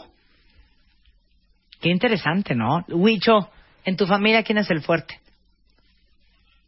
No, di, eh, otra vez mi mamá. Ajá, que Estamos no. hablando de, De los, los hijos, hermanos, de los hermanos, de los hijos. Ay. ¿Tú? A ver, Elo. Es ¿Tú? que es hija única. Ah, es que es hija única. No, pues ya No, entonces no fuerte. cuenta, hijo. No, no cuenta. A ver, pero ¿quién de ustedes es en su familia el fuerte? Sin duda yo, ¿eh? De plano. Pero ¿Y ¿qué cómo esas- se siente eso? ¿Cómo se siente Sí, ser la ¿cómo más se fuerte? siente? ¿Cómo se siente? Ujú. Ajá, como de yo resuelvo, yo acá, yo... o sea, nada me por un hiere. lado, fíjate lo que te voy a decir. Por un lado, es padre porque es muy empoderador, ¿no? Porque vienen a ti y te consultan y resuelves y operas y, y- y estás como manejando la información y estás como en control del rollazo, Ok, ok. ¿no? Pero por otro lado, es muy cansado porque a veces no quieres Exacto. o a veces no puedes Exacto. Y, y sí, y hay, o a veces no te sientes fuerte. y hay gente que cree que tiene que serlo. No solamente lo es, sino que cree que tiene que seguirlo siendo. Claro. Y Qué se siente fuerte, mal cuando ¿eh? no. Claro. Exacto. Pero puede ser, puede ser que para tu familia te crean el fuerte, Ujú. pero tú dices, no, yo no so- lo soy. Sí, sí puede ser. Puede ser y que todo el ¿Cómo? mundo quiera... Que, que Sí. Tu familia cree que tú eres el Que tú eres fuerte. el fuerte, Te designó no. como el fuerte. Sí. Y se quieren recargar en ti. Sí. Y tú te haces a un lado y dices, yo no quiero Sí, ser yo el no fuerte. soy. Ajá. No, pero, pero, Pero- es que pero yo siento otra- que cuando te escogen es porque sí eres. Sí, pero O ¿sabes ya qué? te convirtieron en Te eso. Exacto. Más bien, Asumes ese ¿no? rol Asumes y después rol, ya sientes que tienes que hacerlo el resto de tu vida Exacto. y eres el que tiene que estar fuerte, el que no tiene que llorar, el que no tiene que caerse. Ahí te va. A Dice aquí los cuentavientes. A mí me dicen que soy la frágil, pero a la hora de los problemas yo soy el pilar. Pues mira, para que Mira, veas. ve. eh, de las dos, mi hermana es la fuerte, mi hermano el menor, dice Marcos. Eh, yo, y bueno, hago mi papel tan bien que luego piensan que soy de hielo, pero en realidad tengo corazón de pollo. Claro. Este, yo mana y soy la más grande, dice este Cristi.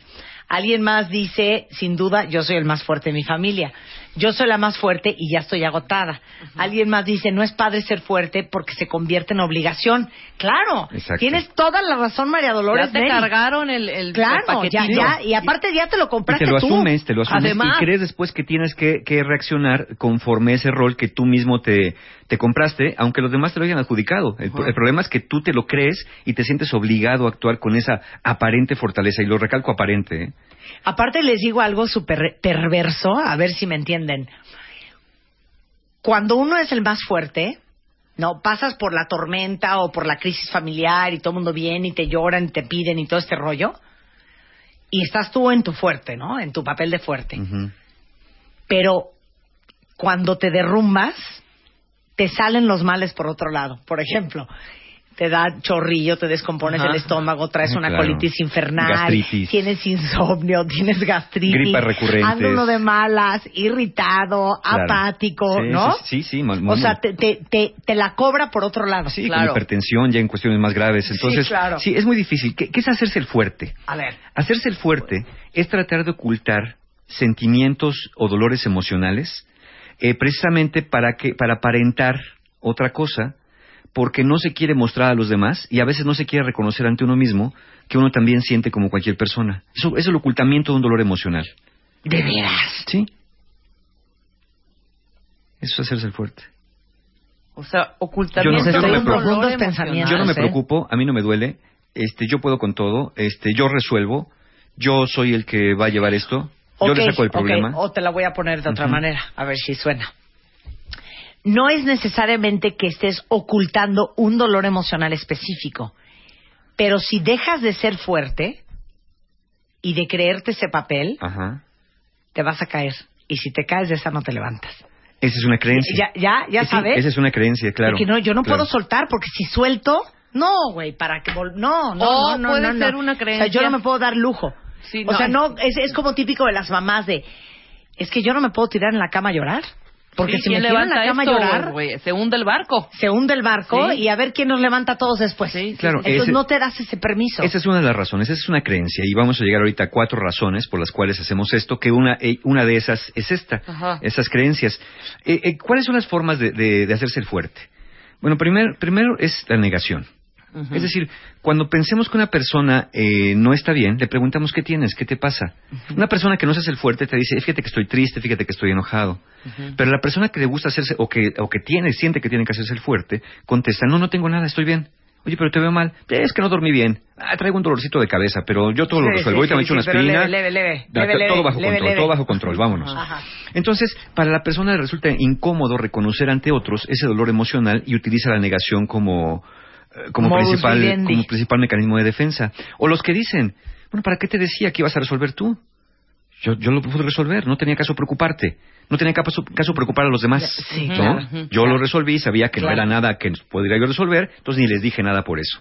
Pero imagínate esta persona cargando todo ese miedo, toda esa ansiedad, toda esa presión dentro de sí. Y otros que no solamente es la negación, sino van un paso más allá. Una vez que empiezas a hacer esta negación para mostrarte fuerte ante los demás, los demás empiezan a decirte, tú eres el fuerte de la familia. Empiezas a crear una especie de falsa identidad. Sí, claro. Esta falsa identidad, que es de la persona eh, evidentemente fuerte, que también puede ser una persona aparentemente despreocupada, una persona súper controlada, una persona hiperracional, o una persona a veces hasta burlona, ¿no? De, a, a mí no me preocupan esas cosas. Yo eso, mira, con un tronido de dedo lo resuelvo. Nomás es cuestión de que, de que me pongan las cosas en orden. Entonces, te creas esta falsa identidad para formarte como el pilar que sostiene a ese personaje ficticio y a toda la familia, claro, a toda la cauda que Claro. traes atrás de personajes que pueden caerse si tú no te, no te mantienes en este estado de solidez. Claro, o sea, e- e- es, como el típico ejemplo, es- esta es la actitud de, de el- esta persona que se compró la identidad fuerte, ¿no? O sea, Ajá. lleguen ustedes, ustedes son mis hermanos, ¿Qué onda? yo soy la fuerte de la familia, hay una bronca con mi mamá y entonces vengan y échenme un rollo. Vas, Mario. ¿Qué Venga. onda? ¿Qué onda? ¿Qué pasó? ¿Cómo está mamá? Nada, está bien, ya ¿Pero hablé con el doctor, todo, pues- todo está bajo control. Pero me, me, me dijo Rebeca que se sentía muy mal. ¿Qué pasó? Entonces ahí es donde se oye esto.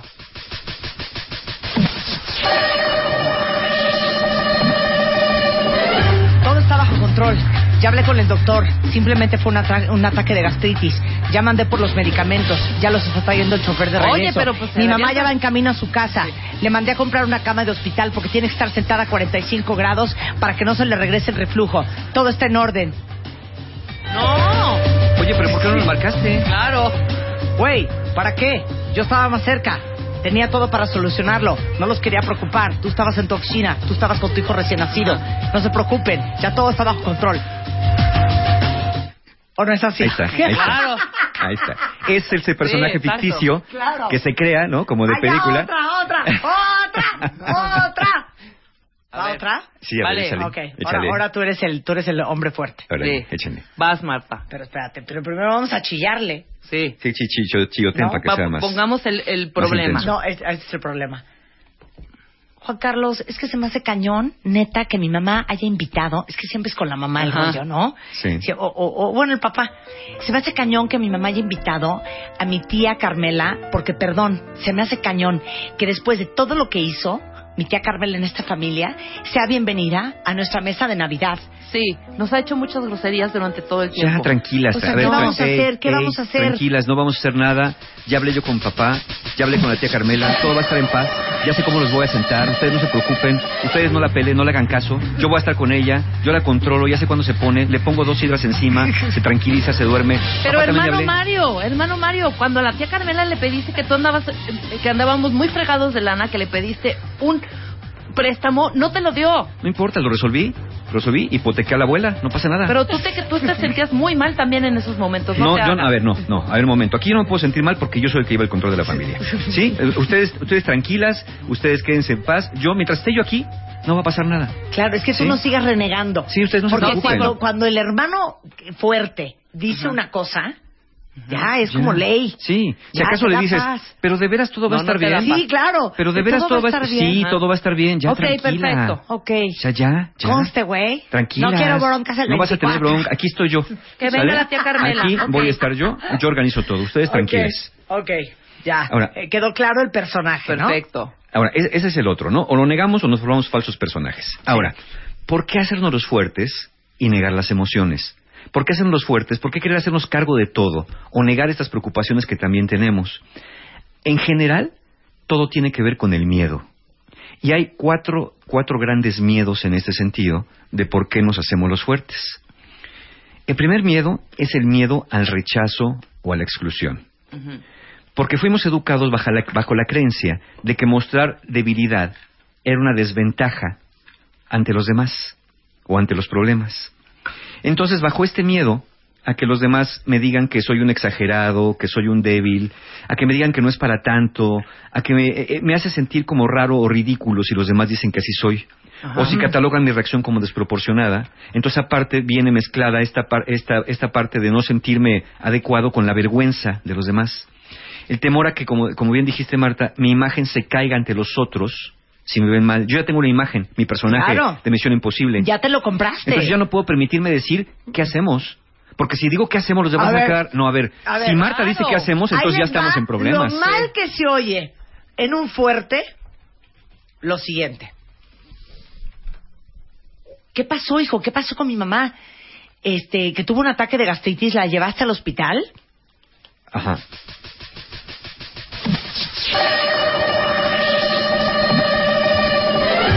Sí, la llevé, la llevé. Este, ¿Qué sí, pasó? este, pues es que el, el doctor lo vi, pero no me dijo mucho porque tenía como esta prisa. ¿Pero cómo, güey? ¿Cómo no lo interrogaste? Eh, Sí lo interrogué, le dije que me dijera qué tenía, pero me dijo que ahorita que tenían que hacer unos chequeos o algo así, la verdad, estaba yo muy presionado y este y pues me- me- se, me, se me cerró. No, pero espérate. O te sea, faltó decirte. Te, te faltó decir peor cuando te dicen. Y la neta, sí estoy preocupado, ¿eh? Ay, ¿qué dices, güey? Espérate, ¿cómo? Sí, o cuando le preguntas, oye, ¿qué hacemos? Ajá. No, ¿sabes qué? Neta, no sé, no sé qué hacer. No sé. Uy. No, ya, si, si, si Marta no sabe qué hacer. No, ya- adiós, ya se hunde el mundo. barco, exacto. Porque esa es otra. Cuando haces el papel de fuerte, también acostumbras a los demás que tú eres, entre comillas, el resolvedor ¿no? Claro. de problemas. Cuando tú dices no sé, No, bueno, ya nos cagó ya- el diablo ya- a todos, ¿eh? Sí, es como el anuncio del apocalipsis, como los siete jinetes del apocalipsis, bueno, son cuatro en realidad, pero yo lo aumenté. Este, pa- que vienen a anunciar el fin del mundo, ¿no? Entonces, creo que eh, esta parte también tiene un doble, una, una doble debilidad, Ajá. que ni eres tan fuerte como crees y debilitas a los demás con tu aparente fortaleza porque los dejas recargarse. Es como la silla donde están sentados ahorita o la mesa donde están recargados. Se sientan con, con confianza y se recargan porque saben que no se va a caer. Claro. Pero si en este momento la silla se cayera o la mesa se cayera, después ya no ibas a estar sentado cómoda ni confiadamente en ninguna silla. Claro. Porque dices, esto que yo consideraba sólido, de pronto el piso se abrió y me fui para abajo. Claro, como dice Gloria, uy, no, una respuesta de estas y se me cae el monumento. Eh, Exactamente. Exacto. Y, y monumento que ni había y monumento que nosotros fuimos construyendo a base de tratar de ser eh, estas personas que negábamos lo que nos pasaba. Ahora, también es normal, si niegas que tienes preocupación, si niegas que también tienes miedo, si niegas que estás ansioso, el resto de veras piensa que tú eres súper controlado. Entonces tiene mucho sentido que todos nos recarguemos en ti cuando tú tienes un control de tus emociones tan Claro. perfecto Y aguantas vara. que aguantas vara. Aguantas vara, Entonces, exacto. no es casualidad que aquel que se empieza a ser el fuerte, los demás empiezan a recargarse. Entonces, tú ya por miedo, en este primer miedo de los cuatro que les voy a mencionar, por el miedo al rechazo o la exclusión, en ese momento ya tienes que mantener esa identidad por temor a que los demás te vean como una persona débil, como que ya no eres quien pensábamos. Qué fuerte. O sea, como tú eres el fuerte de la Cállate, familia. ahorita me vino una cosa a la mente muy fuerte. ¿Qué? Bueno, ¿quién de ustedes no se ha soltado llorando como Magdalena, hombres y mujeres, cuando ven al fuerte de su familia quebrarse? Sí, claro. Sí, pero Porque también. estás tan poco acostumbrado a Ajá. verlo que ya si este está llorando, no, Ya este- nos no, llevó no, la- ya, ya es Ya muy bailó. fuerte. Bruta. Ahora mi, mi hermano el mayor, que es muy fuerte también, se casó su hija Ajá. y en la boda, a Sí, la sí, mitad de la misa, empieza a llorar y empezamos Eugenia, mi hermana y yo a llorar, a llorar como hermanastras de la Cenicienta, a mares de la impresión que me dio a mí y a ella Claro. ver a nuestro hermano mayor Por- llorando. porque nunca, Claro. nunca lo había visto llorar. Porque en mi vida lo había visto llorar. Claro. Ay, ya, estuvo Enrique. fuertísimo. Me dio ganas de llorar otra Qué vez. bonito. Pero qué Estuvo padre muy también mostrar esa parte. A mí Claro, me encanta la pero vulnerable. cuando ves a, a- a- Sí. a esa persona fuerte en tu familia derrumbarse, A tu torre. a tu torre, Ajá. a tu roble, Claro, por a tu supuesto. columna, Dices, güey. derrumbarte, te derrumbas tú. De momento sí, pero después empiezas a, ver, a darte cuenta que aquel que era tan fuerte en realidad es uno como tú. ¿no? No es que se haya vuelto más débil, pero esa es la creencia, que cuando el fuerte se derrumba, se vuelve más débil que el resto de nosotros. Y no es verdad. Entonces, nos da miedo al rechazo o la exclusión. O la exclusión. ¿No? Ujú. Y, ¿A qué más nos da miedo? y nos da miedo también a que otros también sufran, que esa es la segunda razón. Por ejemplo, la fantasía de que debo ser el fuerte y lo que dijimos hace rato. Si yo me caigo, los demás se van conmigo. Yo no puedo permitirme caerme. yo no puedo permitirme mostrarme débil porque toda mi familia confía en mí. Mis hijos, mis hermanos, mi madre, mi pareja, el mundo entero, hasta mis amigos. Entonces yo no puedo darme ese lujo de ser débil. Tengo que ser fuerte a como de lugar. Entonces, de esta manera, esto, esto si lo ves, no deja de tener tintes de codependencia, porque estás más preocupado, te sientes más responsable por las emociones de los demás que por las emociones tuyas. Es decir, como no quieres hacer sufrir a los demás y no quieres que sufran, al final tú acabas sufriendo, pero crees que eso es lo correcto, porque tú eres el pilar de esa familia, tú no te puedes dar ese lujo de caerte, sobre todo cuando hay niños, ¿no? Muchas veces, Sí. cuando alguien muere. No, es que yo tengo que ser fuerte para mis hermanos, porque si yo no soy fuerte, todos nos vamos a caer. Y nos olvidamos que los demás también sufren. Y fíjate lo que le estamos enseñando. Si cuando algo nos pasa en familia, yo finjo que no sufro tanto para ser fuertes a los demás, los demás, al sentirse tan mal y no verme sufrir a mí, se sienten más débiles de lo que realmente son porque piensan que deberían de ser como yo. Entonces ellos se sienten más debilitados. Por ejemplo, se muere nuestra mamá, somos hermanos todos. Yo me mantengo fuerte por los demás. Pienso que con mi imagen de fortaleza, de fortaleza, los fortalezco, pero en realidad los debilito porque los demás se sienten muy mal y al verme a mí así de fuerte piensan, ¿cómo quisiera ser como Mario de fuerte? Yo soy más débil que lo que pensé. Ve cómo me siento. Claro. ¿Por qué no soy tan fuerte como él? Entonces, por contraste, los hago parecer más débiles ante sus propios ojos Claro. porque creen que lo que yo estoy sintiendo es normal. Claro. ¿Cuántas personas no llegan conmigo al consultorio a decirme, Mario, es que me siento muy mal porque soy una persona muy débil? Cuando me cuentan lo que les pasa y les digo es normal, me dicen, es que de verdad yo pensé que era muy débil. Yo pensé que no debería estar sintiendo esto. Porque mi hermana fulana, mi papá perengano, mi hermana sutanita, ellos están como, como si nada. Le digo, sí, como si nada los ves, pero no es que por dentro estén como si nada. Simplemente están tratando de mantener una imagen de aparente fortaleza. ¿no? O sea, ténganos piedad. Qué fuerte. Así es. Y, y como dice aquí un cuentaviente, qué fuerte que cuando ves al fuerte derrumbarse, nadie sabe cómo tratarlo. Pues no. Ya sabe, nadie, nadie sabe qué hacer con él. Que ahí viene el miedo al rechazo la exclusión. Te tratan raro como si no fueras una persona normal. Sí, claro, pues por dónde le entra Como este? si fuera Superman con Claro. Regresando, Eso. otros miedos y Otros por más. qué nos encanta hacernos los fuertes y si funciona o no, largo plazo, al regresar con Mario Guerra. Estás escuchando a Marta de Baile en W.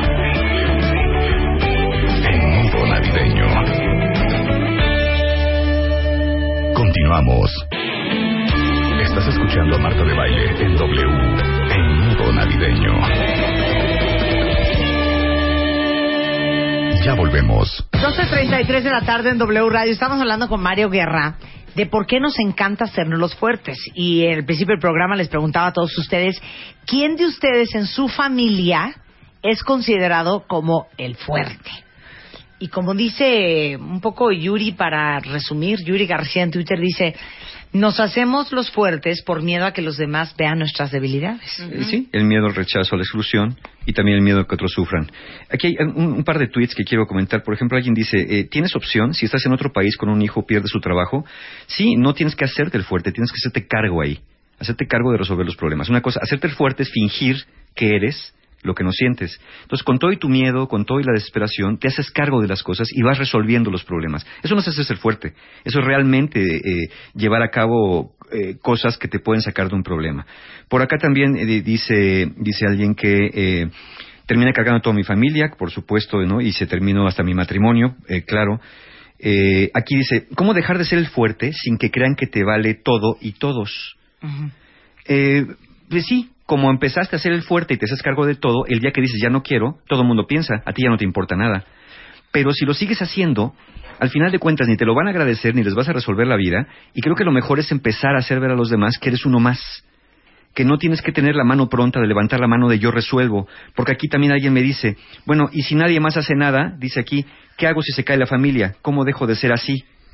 Ok, ¿cómo, ¿por qué crees que se va a caer la familia? Es una fantasía que se va a caer la familia. Y si se cae la familia, La familia tendrá que tener los elementos para levantarse. Porque entonces, ¿qué va a pasar el día que tú fuerte te mueras? En este caso, Alice, que nos está diciendo eso. Te la compro y ¿qué hago si se cae la familia? Bueno, ¿qué haces, ¿qué haces cuando te mueras tú? ¿Qué hace la familia? ¿Se muere contigo? No, pues que no. todos los que se ahí. sientan los fuertes, todos los que se sientan los fuertes, imagínense que se mueren mañana. Sí, claro. ¿Qué creen que va a pasar con todos esos que creen que están cargando? Van a acabar por resolver su vida. para Bien o sí, mal van a acabar por resolver su vida. Claro. A veces también nos sentimos tan importantes y nos sentimos como si fuéramos verdaderamente la piedra angular, que sentimos que sin nosotros el templo de Apolo se va a venir abajo. Sí, mucha gente se las va a ver negras, sobre todo si los hemos hecho muy dependientes. Mucha gente se va a complicar, sobre todo si los hemos hecho eh, estar a expensas de nosotros. Pasa mucho cuando a veces una persona, por ejemplo, el padre de familia, pensemos o la madre de familia que muere, pues el resto de los hijos eh, ya adultos no saben ni ponerle gasolina al coche, pero porque se hicieron dependientes. Bueno, esto también lo vas a aprender. Entonces, a final de cuentas, no deja de ser una fantasía este tema de que la familia se va a caer, ¿no? Claro. Ahora, aunque yo te voy a decir una cosa, yo sí creo que a veces hay personajes en las familias que son el pegamento. Sí, sí. ¿Ya eh, sabes? sí, ese, ese se llama que el son elemento. como el coes- la cohesión de lo llamamos todos el los demás. elemento pesante. Sí. El que, el que gravita, sobre el que gravitan los demás. Como es pesado, los demás giran alrededor, ¿no? Es como un planeta muy, muy masivo que los demás eh, giran alrededor de su órbita, sus lunas o un sol muy masivo. Claro. Sí, claro, pero al final, a la extinción de este ser central, los demás tienen que tomar sus propias órbitas, ¿no? Ya no alrededor de ti, que eso es lo más interesante. Ya no los tienes girando alrededor de ti, sino encuentras su propia órbita. Tenemos el tercer miedo, el miedo a mostrar lo que se siente. Porque si te muestras débil, y, y ojo, eh, que mucha gente equipara mostrar las emociones con debilidad. Eh, reconocer el miedo, reconocer la tristeza, reconocer el enojo, no es debilidad. Es reconocer las emociones naturales que sentimos todos. Entonces, mucha gente tiene miedo a mostrar lo que se siente porque piensa que si muestra sus puntos débiles, por ahí los van a lastimar. O la fantasía de que si dejo salir las emociones, las emociones ya nunca van a parar. Que si empiezo a llorar, nunca voy voy a parar de llorar media, el claro. resto de mi vida y no va a haber quien me pare. Y esto empieza a volverse más cierto mientras más tiempo yo trate de hacerme el fuerte. Porque también es cuestión de práctica el matizar las emociones. Las emociones y los sentimientos se dan de manera natural. El cómo canalizo las emociones, el cómo voy a utilizar esas emociones en mi beneficio, eso es muy aprendido a través de la vida, primero a través de las enseñanzas de nuestros padres y después a través de lo que yo mismo con la experiencia voy adquiriendo. Pero este temor a que, esta fantasía de que nunca voy a poder parar, esta fantasía de que me van a lastimar si les muestro cómo soy, oye, pues ¿con quién te estás relacionando? Claro. Si estás con personas que te quieren, no van a utilizar esos puntos que les llamas débiles para pegarte por ahí. Al contrario, van a utilizar esos puntos para evitar esos tocarlos o para saber cuándo arroparte cuando tú también necesitas eh, el apoyo de alguien. Y por último, Y por último, porque yo el- tengo un pensamiento que quiero compartir. El cuarto miedo, el miedo a aceptar la realidad. O sea, Te haces el fuerte porque no quieres aceptar, por ejemplo, que tu relación ya terminó. No quieres aceptar que un familiar tuyo tiene una Claro. enfermedad grave. No quieres aceptarlo. Y entonces vives bajo el no pasa nada, ¿no? Me niego a aceptar la realidad. Es como cuando no vas al doctor porque dices, mira, este, no voy porque seguro no es nada, ¿no? Sí, exacto, y además, exacto. si voy, no sea que me diga que tengo algo que realmente no tengo, ¿no? Como si el doctor tuviera el poder de producirte una enfermedad con solo verte, con solo diagnosticarte. Entonces, muchas veces por este miedo a aceptar la realidad, vas por la vida diciendo que no pasa nada, que todo está muy bien. No, hombre, mi mamá no tiene nada, verás cómo se alivia de esta, es una mujer muy fuerte, de esta ha salido mil. Sí, pero ya tiene 85 años y ya no es quien era antes, ¿no? Claro, claro. Un día va a acabar la vida, la tuya, la nuestra y la de todos nosotros. Entonces, estos miedos, miedo al rechazo, a la exclusión, miedo a que otros sufran por sentirte responsable, miedo a mostrar lo que sientes para que no te lastimen y miedo a aceptar la realidad para no ser lastimado tú, serían los cuatro grandes miedos que nos llevan a hacernos, a fingir, a crear estos personajes como el que representó Marta de Misión Imposible, estos personajes que van tratando de resolver la vida de los demás. ahora, lo que pasa es que ser el fuerte también tiene sus beneficios cañones, Sí, claro. ¿no? Claro. A ver, Porque ¿cuál? ti- Uno. tienes mucho control. Tienes mucho control de todo. Sí, Tienes mucha injerencia en las cosas que pueden pasar como quieras que tú pasen. Sí, ¿no? en la Que toma pasen. de decisiones. Cañón. Sí. siempre sí, que sí, los demás no acabaran por recargarse en uno. Pero luego, claro. Porque, porque tú Pero ese es empiezas... el precio que uno paga. Ah, sí, bueno, claro. ¿Me entiendes? Es como decía uno de mis maestros, tú pregúntate si tienes para pagar a la salida y si tienes para pagar a la salida, consume lo que quieras, ¿no? Es un poco cierto. Si nosotros queremos tener el control familiar, el precio que vamos a pagar es esa responsabilidad autoasumida que los demás van a tomar como nuestra y luego nos van a reprochar el día que no queremos o no podemos hacer algo. Claro. Tú, tú siempre resuelves. Tú no nos puedes decir que no. No puedes decir que tú no organizas. No puedes decir que no vienes.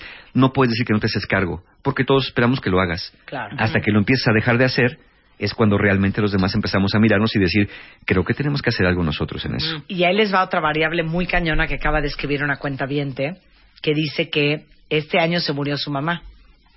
Y la mamá le heredó a ella y ella también, ahora sí que se impuso el papel de ser la más fuerte. Ajá. Que eso de repente pasa cuando se muere tu papá, cuando se muere tu mamá, Sí. que alguien de los hermanos tome ese rol. Sí, y lo toma porque o los demás lo voltean a ver como el líder natural de reemplazo, o porque esa persona, como el hijo mayor muchas veces, no siempre, se siente como el responsable de cuidar a la madre ausente o al padre envejeciente o a los hermanos que considera, eso también es bien importante decirlo, ¿eh? Cuando a veces te haces el fuerte, ¿qué estás considerando implícitamente? Que los demás son brutos, que no se pueden hacer cargo de sí mismos. Es que en veces sí, ¿eh? que no, que no tienen la capacidad de resolver sus propios problemas y por eso tú tú tienes que hacerte cargo de eso porque los demás no pueden. Entonces de alguna forma sí los estás poniendo en una condición de inferioridad y tú una artificial de superioridad. Ahora Claro. funciona hacerse el fuerte esa es la pregunta. Eh, de alguna manera sí que es como un mecanismo de defensa sí, sí, claro pero tiene funciona. beneficios temporales funciona cuando lo haces por un periodo muy corto de tiempo. Hacerte el fuerte y decir no me dolió o decir yo puedo resolver te da tiempo de alguna forma de pensar en soluciones. A ver, espérame tantito, yo lo resuelvo, tú aguántame y verás cómo te propongo una solución. Te lleva como esta parte de introspección. Te permite actuar más adecuadamente en situaciones comprometidas, ¿no? Hacerte el fuerte, por ejemplo, en una junta de trabajo donde el jefe te está regañando, si le mostrabas el enojo que tienes, ¿no? En ese momento igual le dices lo que crees que se merece y después O te acaban corriendo. llorando. O te sueltas llorando. Claro. Entonces, hacerte el fuerte en esas ocasiones de manera temporal sí puede de alguna manera servirnos. O como he dicho, nos lleva a aislarnos y ese aislamiento nos lleva a pensar y nos lleva a pensar en cuál es la estrategia más posible, más viable, menos impulsiva y de alguna manera podemos resolver un problema. Esa es la manera en que nos resolvería ser fuertes, pero siempre que sea por un periodo muy corto de tiempo. Pero aquí de lo que estamos hablando, cuando hablamos de estas personas, son personas que ya tienen un modo de vida el hacerse fuerte, que ya no es nada más temporal, que ese es su personaje, como dijimos, o su falsa identidad. ¿Cuándo ya no sirve hacerse fuerte y es dañino? Cuando mantienes la actitud como forma de vida, como dijimos, cuando negar la realidad te impide tomar acciones. Por ejemplo, no hombre, no pasa nada, mi mamá se alivia. Oye, pero hay que llevarla yo creo que al oncólogo, porque no, no, no, ningún oncólogo. Ella se va a tomar su pomadita, se va a poner su pomadita del tigre, se va a tomar su tecito de borraja y con eso se va a sentir bien. Porque mamá no tiene ninguna enfermedad. Y pobre de aquel que se atreva a pensar que la tiene, porque no la tiene, ella es sana y siempre lo ha sido. Entonces, en ese momento, este hacerte el fuerte Claro. te impide tomar acciones. ¿Por qué? Porque te impide entrar en contacto con la realidad y no encontrar soluciones. También hacerte el fuerte no sirve cuando finges tanto que eres el que resuelve todo que no conectas con el resto de tu familia. Por ejemplo, el resto de tu familia está muy preocupada y tú dices, a ver ustedes, tranquilos, aquí todo va a estar bien, aquí nadie me llora. Pobre del que me llore, porque el que llore aquí se va a la calle. ¿eh? Aquí no quiero llantos, aquí no queremos debilidad. Aquí tenemos que resolver todo como tiene que ser. Así que racionales, cero emociones. Entonces en ese momento empiezas a romper esa empatía familiar donde dicen, este ni me entiende, este ni me, ni me comprende y como dije hace rato, a la larga Sí, a este no le puedo llegar con babosadas. no, Sí, exacto. ¿no? Entonces, ¿qué haces? Pues que como si te sientes triste y te sientes mal, te aíslas de esa persona. O el resto acaba aislando a esa persona porque saben que cada vez que se acerque con un problema, los van a regañar. Y cállense los ojos, ¿eh? Porque estamos hablando de la familia. Pero ¿y la pareja? Chale.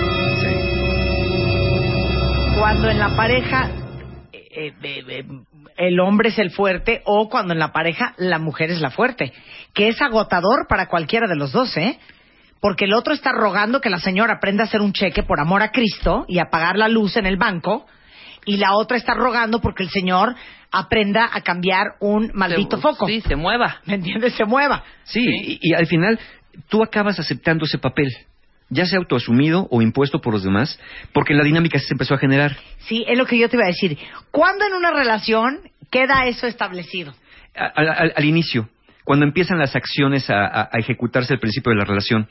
Y fíjate, hay parejas que me dicen, a ver Mario, ni modo que no, este no hace nada, todo lo tengo que hacer yo, porque si no hago yo las cosas, no se hacen las cosas en la casa. Entonces, por eso las tengo que hacer yo. Claro. Pero lo que nunca vas a saber es que si dejándolas de hacer tú, en realidad no se iban a Bueno, hacer. cállate los ojos Ajá. que les voy a contar una historia. Hace muchísimos años, una chava que yo conozco, el marido estaba sin trabajo y estaban re- bastante recién casados. Y entonces yo, obviamente, mi consejo fue, pues oye, en lo que encuentra trabajo, pues ponte a buscar trabajo tú. Claro. Y me dijo, bueno, ni de milagro. Y le digo, ¿qué qué? Me dice, porque si yo me pongo a buscar trabajo, él se va a sentir más relajado y con menos presión y menos va a encontrar. Entonces yo aquí sentada en esta silla hasta que el señor encuentre trabajo. Corte A, el señor encontró trabajo. Corte B, puestazo. Claro, claro.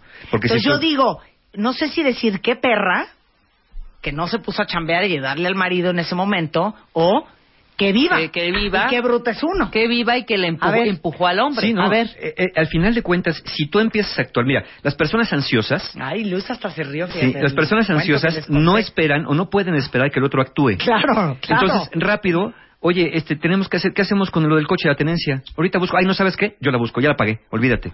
Claro. Oye, claro. este, vino, vino el licenciado, ¿ya hablaste con él? Ay, no, le iba a marcar, ya le marqué yo, ya lo hice. No, Y es rato, eso también es muy... Pues no, eso Claro. está muy mal. Corte A, llegas al consultorio y dices, también. me siento muy presionada, me siento muy agobiada en mi relación, porque no sé por qué mi marido me deja toda la responsabilidad a mí. Claro. Y en el 99% de las veces se encuentra una persona ansiosa asco, qué asco. que resuelve las Qué cosas asco. nada más porque tiene prisa de hacerlo. Claro. ¿Sí? Pero es que también te digo una pero cosa. sí, claro, claro Sí, que está pero muy te digo mal. una cosa, hija. No. Está muy cañón la gente que no tiene prisa. No, hija, ya. Pues Es es, que, que, hay hija. que parar, güey. O sea, de verdad, hay un momento en la vida que dices, ya. ¿Qué dices? Suelto, A ver, dos ve y segundos. márcale. Ahí voy. Pues sí. Tranquila, ahí voy. No, pues Ve. ve y márcale. Shh, tranquila. Ahorita ni es la hora de la amanecemos. comida, hombre. Ay, no, no, no. Hicimos por ahí un programa este año eh, eh, Ay, que no, tenía que ver si tú eres la persona que iba jalando tu relación. Hablamos de esto, es ¿no? que No, pero de los hay que que dar un, que van no, jalando. hay que dar un margen a que la otra persona Pero lo a ver, haga. Espérate, tú porque eres No. insoportable. No, hija. no, porque sí hay que darle Porque tiempo tú sí al que- eres de, tranquila. No, al contrario, hija, no, es cierto. Lo Cero, no, no, no, cero. cero. Yo ahorita resuelvan ¿Tú eres ahorita ansiosito de prisa? Yo soy ansiosito, sí. Dame las manos. Eso, venga.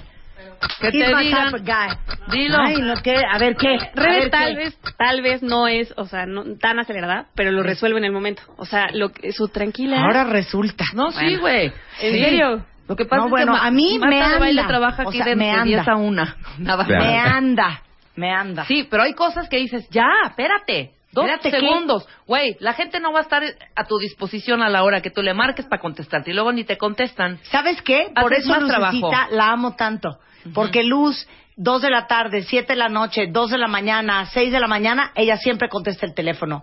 Esa es una persona que está al tiro con la vida. Saber cuánto te dura Y Lucecita. aparte, ¿sabes Tiene qué? 24 Camarón años. que se duerme se lo lleva a la a los corriente. 30 años va a ser una viejis, Ustedes sí me entienden, cuentavientes. Yo el otro día vi que a Luz le estaba temblando el ojo. ¿Verdad que sí? Sí, ya Parmacho dice, y bueno, ¿y cómo se le quita el ansiosito a uno?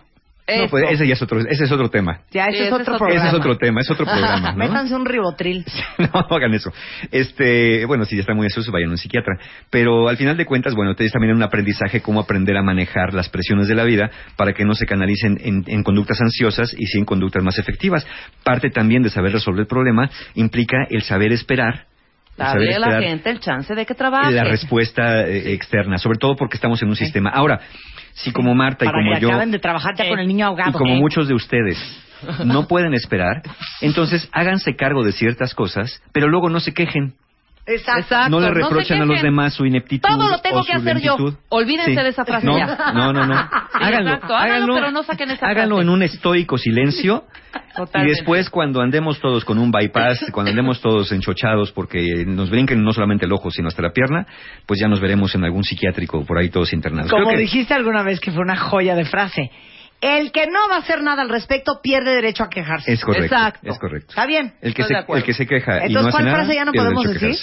La- ay, se me acaba de olvidar. Te digo que... ¿Cuál frase era la que no acuerdo vamos a yo poder vamos decir? Este... Todo lo tengo que Ah, todo lo todo tengo lo que hacer yo. que hacer yo. Todo lo tengo que hacer yo. O sea, Dios. Exactamente. Cuando yo digo, ay, todo lo tengo que hacer yo, pues sí. Pues si te adelantas a las cosas y no das chance a que pase el, el- que- tal cual como es la vida y que fluya, Y les digo, y les Sí, digo una cosa, tiene toda la razón Lili. ¿qué? Es odioso que a la gente ansiosa nos digan, tranquila, Sí. tranquila, calmada. Sí, no hay eso- nada que enchile de más, acuerdo. ¿eh? O ahí voy. Ahí voy. Ahí voy, tranquila. No, así no. Pero sí, se- es que tú te pasas de, de ansiosa y de, y de extremista en esos casos. Por Bueno, ejemplo, a Marta bien, se le dice, Marcos sí, ahorita Olvera. lo hago. ¡No lo has hecho! Ahí, Ahí voy. voy. Sí, sí. Pero, güey, ya- espérate. Sí, Vas eso dice. Rebeca. Eso dice Rebeca. Ahí voy. Espérate. Espérate, ahí está, ya. Espérate. Estoy marcando ahorita. No es que a veces soporto. uno piensa que el concepto de prisa personal es muy distinto al concepto de prisa que tiene el resto del mundo. Sí, lo que pasa es que a mí me trama la gente que no tiene prisa. Sí, pero uno, Pues sí, la prisa de uno es la prisa de llamas, incendio y flamas, fuego Sí, eterno. claro, yo siempre estoy en La prisa llamas. de los demás es, creo que huele a humo, ¿no? Sí, Y nosotros claro. ya estamos viendo llamas cuando los demás apenas están No, sospechando que claro, la cosa está quemando. Mientras que Rebeca dice, oye, como que huele algo quemado. Yo ya estoy con el extinguidor en la mano. Claro. ¿Entiendes cómo? Por si acaso. Sí, pero te digo una cosa, Marcos, Marcos, Marcos, Marcos, Marcos, tú muy bien. Que Marcos Olvera dice, me están describiendo, todo lo hago porque se tiene que hacer ya. A ver, Elo. Es que así es. No, A sí, ver, te atoras que Elo. te- ya. Imagínense el nivel de prisa en el que vive mi mamá, que un día estábamos comiendo, teníamos algo que hacer en la tarde, no me acuerdo qué. Me dice, córrele, come rápido y apúrate a descansar para que salgamos en la tarde. Apúrate a Y descansar. yo, mamá, apúrate a descansar. No hay nada más paradójico que eso. Pero lo dijo, lo dijo de, o sea, le salió natural, fue en serio. Bueno, a mí me pone hasta mal ir a comer y que la gente pida café. O sea, pero ¿por qué hay que pedir café? Hay que pedir la cuenta y vámonos. Oye, Hay que y que- y que disfrutar se tarden todos en los momentos. Tú ya vas en el postre y el otro tiene la cuchara de sopa en la No, mano. bueno, ¿sabes qué, hijo? Es martes, no es domingo. Sí. ¿No? Sí, pides un cuchillo filoso para en el Bueno, corazón. ahí sí depende. depende de las Sí. A mí circunstancias. me pone muy nerviosa la sobremesa. Y cuando la gente dice, llega el mesero, ¿no? Algo más, les ofrecemos un café, un postre. ¿Sabe qué? A mí sí regáleme un espresso. Que digo, ¿qué pantalones, güey? Sí, güey, pero- Como si no hubiera nada que Pero hacer. te pongo los dos escenarios. Tú estás poniendo ese escenario con clientes. Si, si estás con el cuero de cueros, que mueres por él, güey, la sobremesa y hasta, güey, que se acabe toda la, la mesa de postres. Pero ya la hija. intención es otra. Cero. La intención ya es otra. Vámonos a lo que sigue. ¿Qué sobremesa? Ve, qué ve nada. la prisa por hacer las cosas hasta para eso, hija. Ya me imagino. Ya me imagino. Bueno, Pero ya, bueno. ya, yo ya, yo ya, yo Los ya, que y dos seamos- veces. ¿Tú qué onda? Los que tengamos cierto nivel de ansiedad, asumamos que tiene un precio.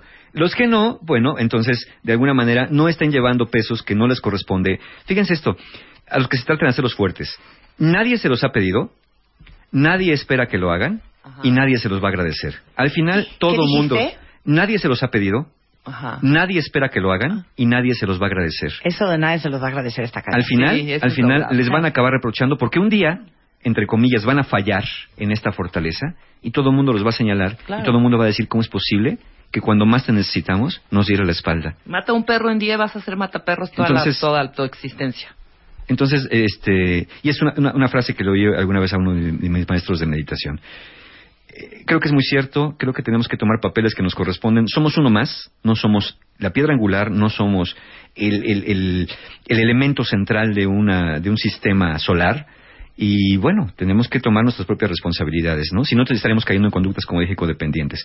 Entonces, conclusión, es bien paradójico que nos enseñen que ocultar la, vu- la vulnerabilidad es signo de fortaleza, porque ocultar algo es por miedo. Y tratar de ocultar algo vulnerable, pues es que eres una persona miedosa. Y una persona miedosa, por definición, no puede ser fuerte. Claro, claro. El otro día leí una frase que decía más o menos así. La única manera de hacerte fuerte es primero reconocer tu debilidad y luego hacer que eso cambie. Tú no puedes ser valiente si no tienes miedo. Exacto. Primero debes reconocer que tienes Muy miedo puertota, y después mostrar a ser valiente. Muy puertota y chillas con una canción de Navidad. Ah, ¿verdad? Ah, ¿verdad? ¿Podemos hacer un programa de la ansiedad? Hacemos un Sí. programa de la ansiedad, claro. ¿Qué hacemos? Claro, Es que siento que de veras nunca se nos va a quitar. Pero ¿sabes qué? Hay que hacerlo ya ahorita.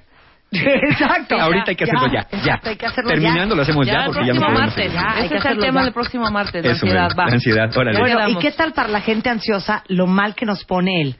Aquí y ahora. ¡Ay, odio esa ¿Sabes frase! lo mal que me pone? Que nos esté yendo Francisco de eh, Moreno de The Art of Living. Ah, de ahorita, pues sí, aquí nos y ahora. horrible, pero el aquí y el ahora no entiendo. Déjame luz. Luz me Vámonos. está presionando ¿Está ansiosa ya? Ya está Ya está ansiosa, ansiosa, Luz, exactamente. Bueno, hay cursos, Mario, de algo. Sí, sí, de verdad. Este, sí, muchas gracias a los que estuvieron el sábado pasado en Sanando Heridas de la Infancia, eh, un taller muy, muy emotivo. Y por cierto, Jorge Dinar me pide que le demos saludos a Eugenia, su novia, que le inscribió en el taller y que está muy agradecido porque estuvo por allá. Entonces, bueno, saludos a Eugenia, saludos a Jorge. Y el 13 de diciembre tenemos el último taller del año, que es el Viaje del Héroe. Un taller para muy pocos y- en espacio y muy pocos también por los que se atreven a trabajar con sus propios miedos, con su sentido de vida. Es un taller que a mí me gusta mucho, siempre lo he dicho, es de mis favoritos, el viaje del héroe. Entonces, 13 de diciembre, y ahí están las inscripciones. Quedan no tantos lugares, por cierto. Y ya están abiertas las inscripciones para el primer taller de enero, que es el sábado 17 de enero, La ciencia y el arte de ser pareja. Un taller para parejas que quieran crecer y tener mejores herramientas para comunicarse. Y pienso yo, ¿Qué mejor regalo podemos dar a la pareja en este fin de año Que un que, curso. que- que un- Unirse. que- que algo que tenga que ver con mejorar nuestra relación? Sí. Wow. Y además, si eso le agregamos que mis amigos de Encuentro Humano están cerrando el año con 10% de descuento en pago de contado o seis meses sin intereses, además del precio de preventa que ya está en el taller de parejas, creo que pues ya no es, es no querer estar bien en la relación de Claro, pareja, ¿no? claro, qué gran regalo. entonces tenemos 13 de diciembre, el viaje del héroe, 17 de enero, la ciencia y el arte de ser pareja, ambos con 10% de descuento en pago de contado o, en opción, seis meses sin intereses pagando con tarjetas de crédito. Qué lujo. Gracias, Mario. Te queremos, Mario, te queremos. Encantado. Ah, adiós. Bye. Y ahorita en la tarde todo rápido, todo rápido, todo rápido para ya llegar a nuestra casa y ahí sí, lento. ah, ¿saben qué? No, déjenme decirles algo. Hay un movimiento a nivel mundial que se llama The Slow Movement, el movimiento lento. Y en el MOA de diciembre pedí que hiciéramos un artículo sobre The Slow Movement para ver si en enero le bajamos el ritmito a la vida que traemos muchos de nosotros. Léanlo, se los ¿Y suplico. viene no lo de saben los cómo lo slow van a food y todo eso también? No, ¿o vi- sí, viene Slow Food, Ajá. Slow Movement se llama. Bien. Ahí viene todo el movimiento Slow en MOA del mes de diciembre. A la venta en Sanborns, en Starbucks, en Córrele la revista, eso sí tenga prisa. y tiendas de autoservicio. Y el Dije MOA lo pueden comprar en danielespinosa.com. Adiós.